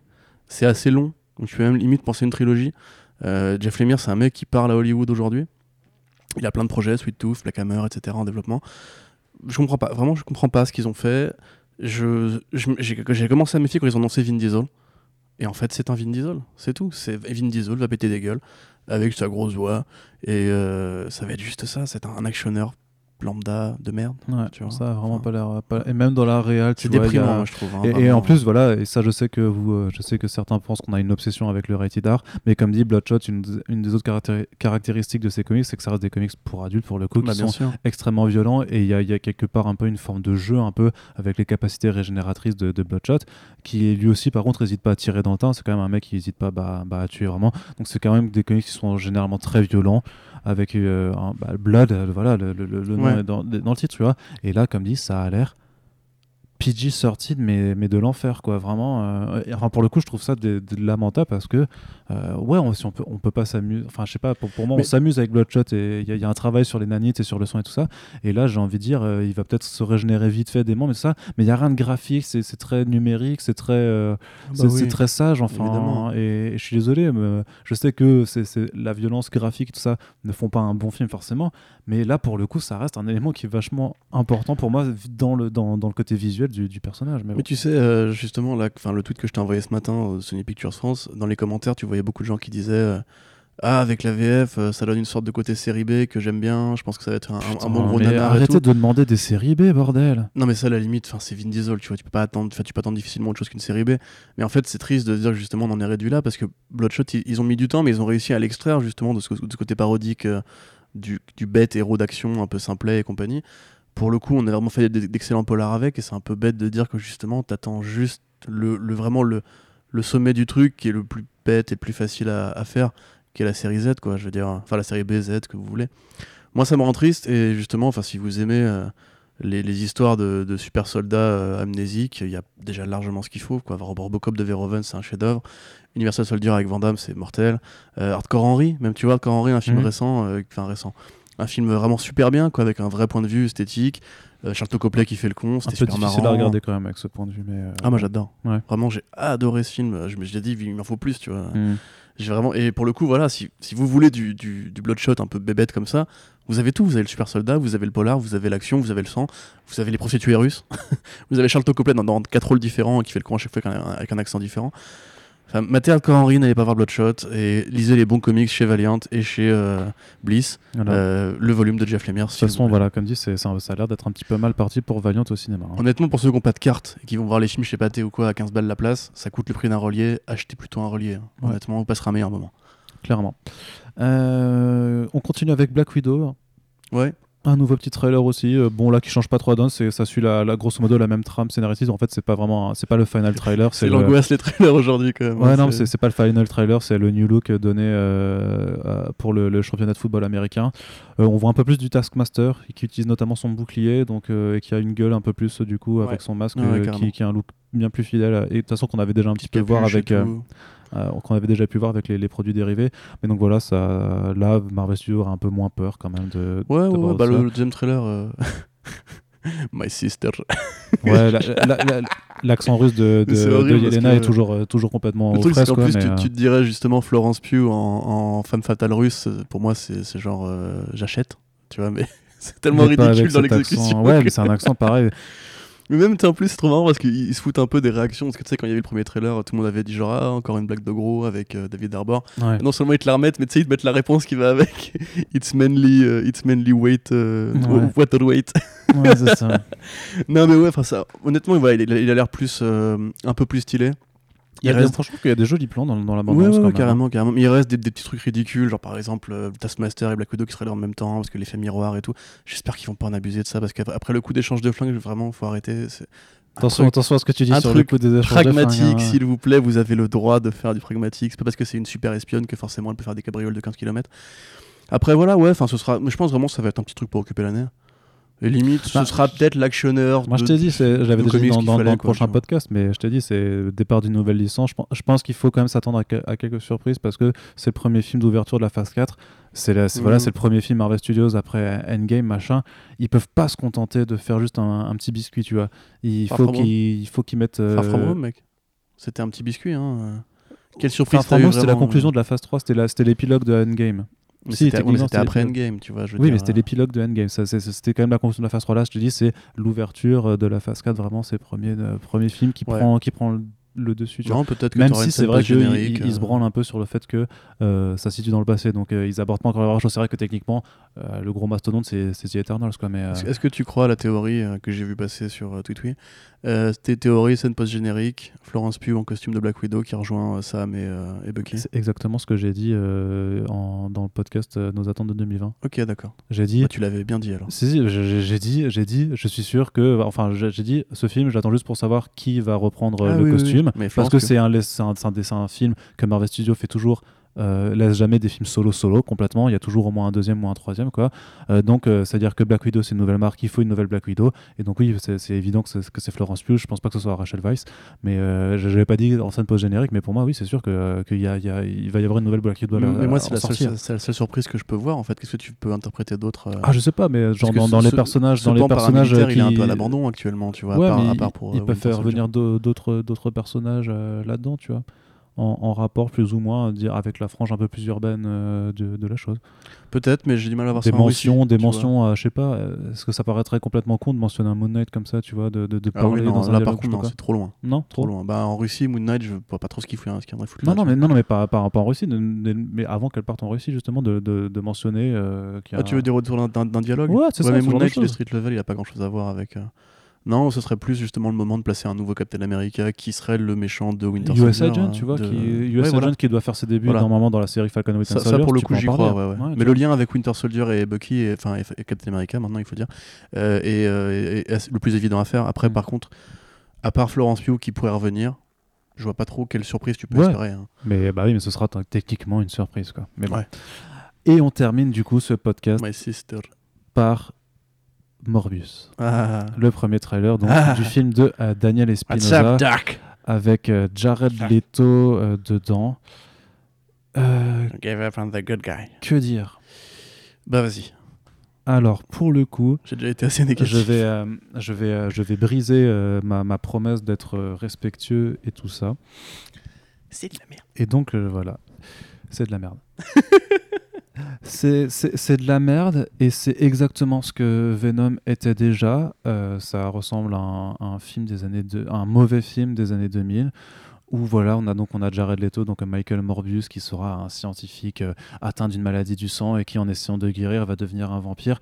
Et du coup, euh, bah, en fait, il va être vampire et il va être dégoûté de, son statut de monstre. Alors, il va aller buter des, des méchants qui méritent pas de vivre, mais parce que ça reste un anti-héros. Je veux dire, Sony Pictures le présente dans le synopsis comme un anti-héros et pas comme un super vilain. De toute façon, il peut pas être le super vilain de quelqu'un puisqu'il n'y a pas son ennemi qui est Spider-Man, parce que c'est toujours ce même projet nul euh, de faire un univers partagé autour de Spider-Man, mais sans l'inclure. Si, ils vont l'inclure et ils mettent parce qu'ils mettent le putain de poster de Spider-Man avec le costume de Sam Raimi. Du coup, du coup, les, les, les, les, les branleurs d'internet font leurs articles clickbait de merde en disant Ouais, c'est peut-être un lien avec la trilogie de Sam Raimi. Non, parce qu'en fait, c'est une image qu'ils utilisent avec ce costume mais qui vient du jeu Spider-Man, qui est juste en fait un putain de placement de produit de Sony, puisqu'ils le font dans chacun de leurs films.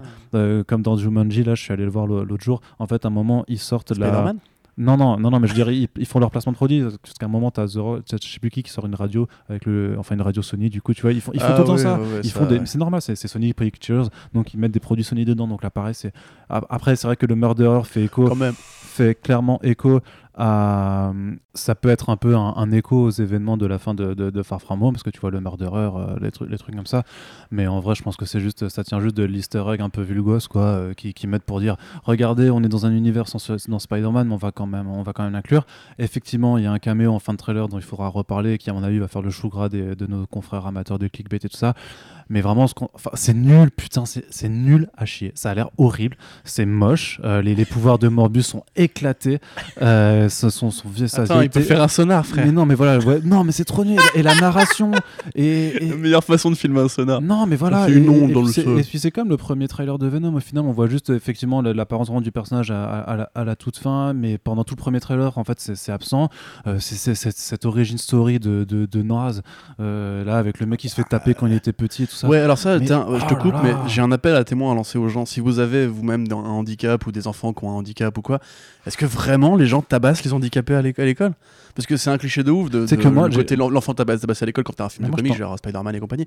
Mais enfin, moi, je- ça me paraît super euh, violent, tu vois. tu Écoute, vois. moi, écoute, moi, j'étais euh, quand j'étais au CE2, il y avait un, un- un garçon qui était très handicapé euh, physique en fait, qui Ouais. handicapé moteur, mais qui par contre était ultra intelligent. C'était le premier de la classe.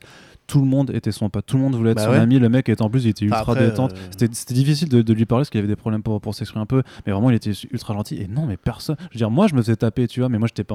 Enfin, moi je suis handicapé oui, social, tu vois, c'est pas, pareil, tu vois. Mais, euh, mais, mais, mais on se tapait tous, tu vois, en- en- en- entre, entre, entre valides, mais personne allait frapper le mec handicapé, quoi. J'ai grandi à Gotham City, tu sais, c'est violent. hein. Personne ne faisait ça. Enfin, c'est En trop. et tout. Enfin, ouais, c'est nul. Et en plus, ils ont fait.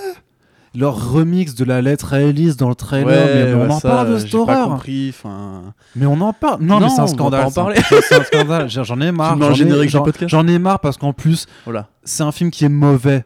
C'est mauvais pour toute l'industrie, c'est mauvais pour le film de super-héros, ça va être la même merde que Venom et ça va être marketé pareil, ils vont faire ils vont faire de l'esbrouf pour vendre ça comme une comédie romantique pour le public chinois, pour avoir l'argent des chinois, pour pouvoir faire 850 millions et pour et non, mais le truc c'est que des Chinois. non mais voilà, mais ils ont rien compris, ils ont rien compris après Venom, ils continuent à faire le même truc et il y a toujours les mêmes types pétés là qui vont faire ouais euh, le film du super-héros des années 90 c'est trop cool on est trop nostalgique ta gueule putain c'est nul voilà j'en ai marre non j'en ai marre en fait je savais que j'allais m'énerver Voilà. pendant ce film Alors, les résolutions de la nouvelle année. non pas pour non pas pour Ok. Morbius Bah, je ne sais que. C'est nul. Je, je- je ne sais qu'ajouter. euh, voilà. c'est nul il y en a marre C'est nul voilà Ok. c'est tout Arnaud, je, je euh, serai voilà. pas constructif enfin je serai, con- je Venom serai- en je Riot. serai constructif pour faire pour faire la critique et pour développer point par point pourquoi c'est de la merde mais vraiment mais c'est infernal c'est infernal Mm. de voir Daniel Espinosa euh, gâcher son temps là-dessus Jared Leto, je suis pas le plus. Enfin, il a fait quand même des bons films, il a quand même été Oscarisé, machin. Pour moi, ça reste quelqu'un euh, qui, qui, qui est capable de, de faire des, des belles prouesses euh, en tant qu'acteur. Et de secte sexuelle. Mais, euh, mais, mais le dire, à- mais à quel moment après avoir, enfin après le Joker et la Morbius, le mec il, il est en train de, de se ruiner quoi. Bah, moi, je pense train qu'au de- contraire, il a pris un bon, un bon gros chèque. hein. Non mais de se ruiner, de se ruiner de- en, tant- en tant qu'acteur. Ah, mais c'est pas foutu, possible. c'est. De enfin, euh, euh, le chant du signe. Enfin, c'est même enfin, pas. je sais du- même pas, il a, je crois qu'il a eu son mouvement MeToo, son moment MeToo aussi, lui. Mais, Oui, oui, il y a des voilà. vibes sur euh, et puis sa secte, euh, je sais pas quoi, mais euh, Ouais, mais au-delà de ça, moi je parle juste de- d'acting, tu vois. Enfin, Ah, bah, bref, fort, ça. Je pense que c'est fini. Je, je, je- Tu sais, le vu, Joker, pour le coup, le Joker l'a tué. autant autant Venom, j'avais vu des gens le défendre Ah, le truc.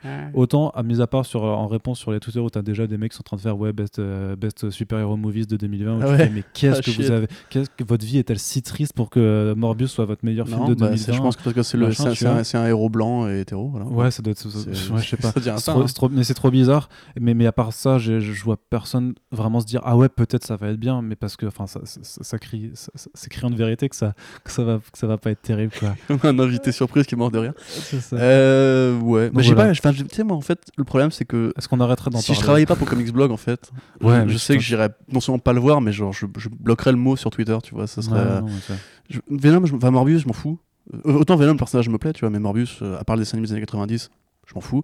Faire du vampire à, à l'ère moderne avec du Marvel, c'est une idée de merde. Et puis pas une goutte de Euh, sang dans un film qui parle Ah d'un bah oui, non, vampire. mais quoi. ça, c'est pour que Avi Arad puisse emmener son petit-fils le voir, tu vois. Ouais, mais c'est terrifiant. Mais bah non, justement. Enfin, c'est non, l'inverse. non, c'est- la mauvaise forme de terreur, quoi. Non mais tu sais, on, on peut se défouler dessus, mais la vérité c'est que juste que c'est Sony Pictures et que c'est un film Marvel Studios, sans- enfin un film Marvel sans euh, Spider-Man, Ouais, avec alors, euh, Spider-Man. ouais, mais justement, c'est un concept idiot. ce, ce caméo de, de Michael Keaton.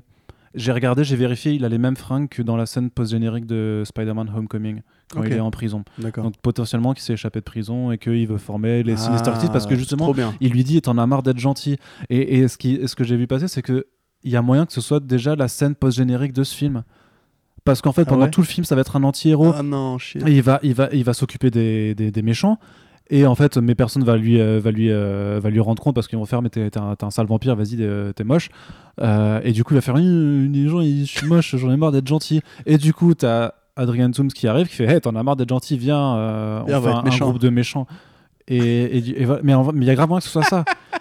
Et c'est encore plus terrifiant parce que du coup, ils arrivent à faire les Sinister. Bon, c'est-à-dire que techniquement, ils vont peut-être ré- réussir à raccrocher les wagons avec le Spider-Man de, de Tom Holland, machin.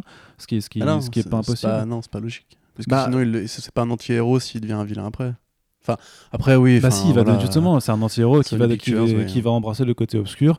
Euh, Il y, a- il y a ce projet des Sinister, Six- des Sinister Six que Avi Arad en plus essaie de faire depuis de nombreuses années. Ils avaient déjà essayé de le faire avec un Amazing Spider-Man. Ouais, avec, Et, euh, Mais ce camo est vraiment très bizarre parce que personne n'a confirmé pour l'instant que c'était bien le Adrian Toomes de, du, du MCU. Donc peut-être que c'est une version alternative. Drew Goddard, c'est ça. Peut-être il- qu'ils vont, peut-être qu'ils vont faire un multivers des, des- personnages. Peut-être que c'est juste un clin d'œil euh, par rapport à Batman parce qu'en fait, euh, Morbius, Vampire, Chauve-souris, Batman, euh, Michael Keaton, tu vois, peut-être que c'est juste ça en fait.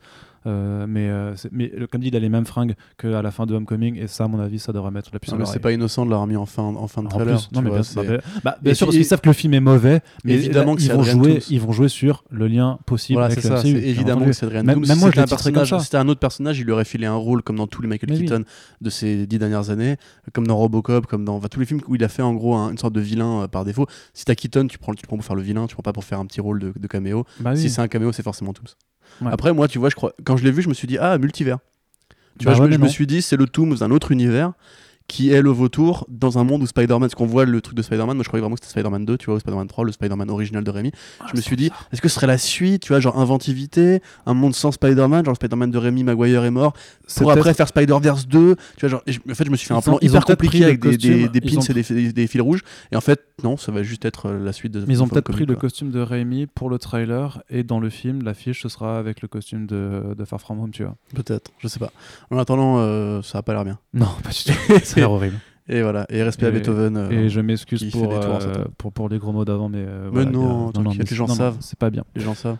Bref, voilà, bah, on en a terminé pour, pour ce Bah, podcast. c'est drôlement bien, dis donc. Bah écoute, c'était de, deux heures d'actualité bien remplies. Et Oui. bizarrement, Oui. Black Widow a l'air vachement bien par rapport à c'est ça c'est la conséquence dramatique du nivellement par le Ah, bas. ils savent se placer. Franchement, je, quoi. je suis sûr, que, je suis sûr que, que le trailer en fait aurait pu arriver plus tard. Les mecs, ils ont vu Ah, Morbius arrive tel jour. Ouais, Black Widow le lendemain, on est Et, et tranquille. Bloodshot, on non, est ça, safe. on a Morbus et Bloodshot qui arrivent à, à- à- à moins de 24 heures d'intervalle. Il fait les gars, on va mettre Black Widow, on va, on va là d'être euh, les, les prochains no- nommés aux Oscars, tu vois. Mais C'est- ouais. Mais c'est terrible, c'était c'est terrible. Ouais. Euh, ça va être une, une année très bizarre euh, quand même, je trouve là. Enfin, franchement, Birds of Prey et Eternals, je suis chaud, tu vois, mais le reste, putain, qu'est-ce que je pense qu'on va qu'on va un peu se, se facepalmer. Il y a beaucoup de, de sièges de cinéma euh, qui vont connaître le, Ouais. le toucher de notre front. Ah, vivement The Boys saison 2. Ouais, vivement, c'est clair. Allez, euh, donc je disais, on avait terminé avec euh, ce podcast. Comme d'habitude, vos retours sur tous les sujets euh, sont les bienvenus, vos commentaires sur l'émission, tout, tout, euh, tout ça. Euh, et euh, on espère que ça vous a plu. N'oubliez pas que pour nous soutenir, vous avez plusieurs Ah, mais possibilités. t'as un t-shirt Aquaman en plus, ouais, mais j'avais même bien, pas fait gaffe. Il est, il est fit. avec des requins. Ouais, non, mais il est cool. Et en plus, il. T'es vraiment un putain de il- est bien. Chut. Et euh, qu'est-ce que je veux dire? Oui, donc voilà, les, vous pouvez partager, bien entendu, sur les réseaux sociaux, parler de nos podcasts euh, à vos amis et à votre coiffeur, et également mettre des petites notes et des commentaires agréables si vous aimez notre contenu. Sinon, euh, bah, ignorez, les, a priori, ign- ignorez nos contenus si ça ne vous plaît pas. On remercie ceux qui le font déjà, et on vous dit à très bientôt pour le prochain podcast sur comicsblog.fr qui arrivera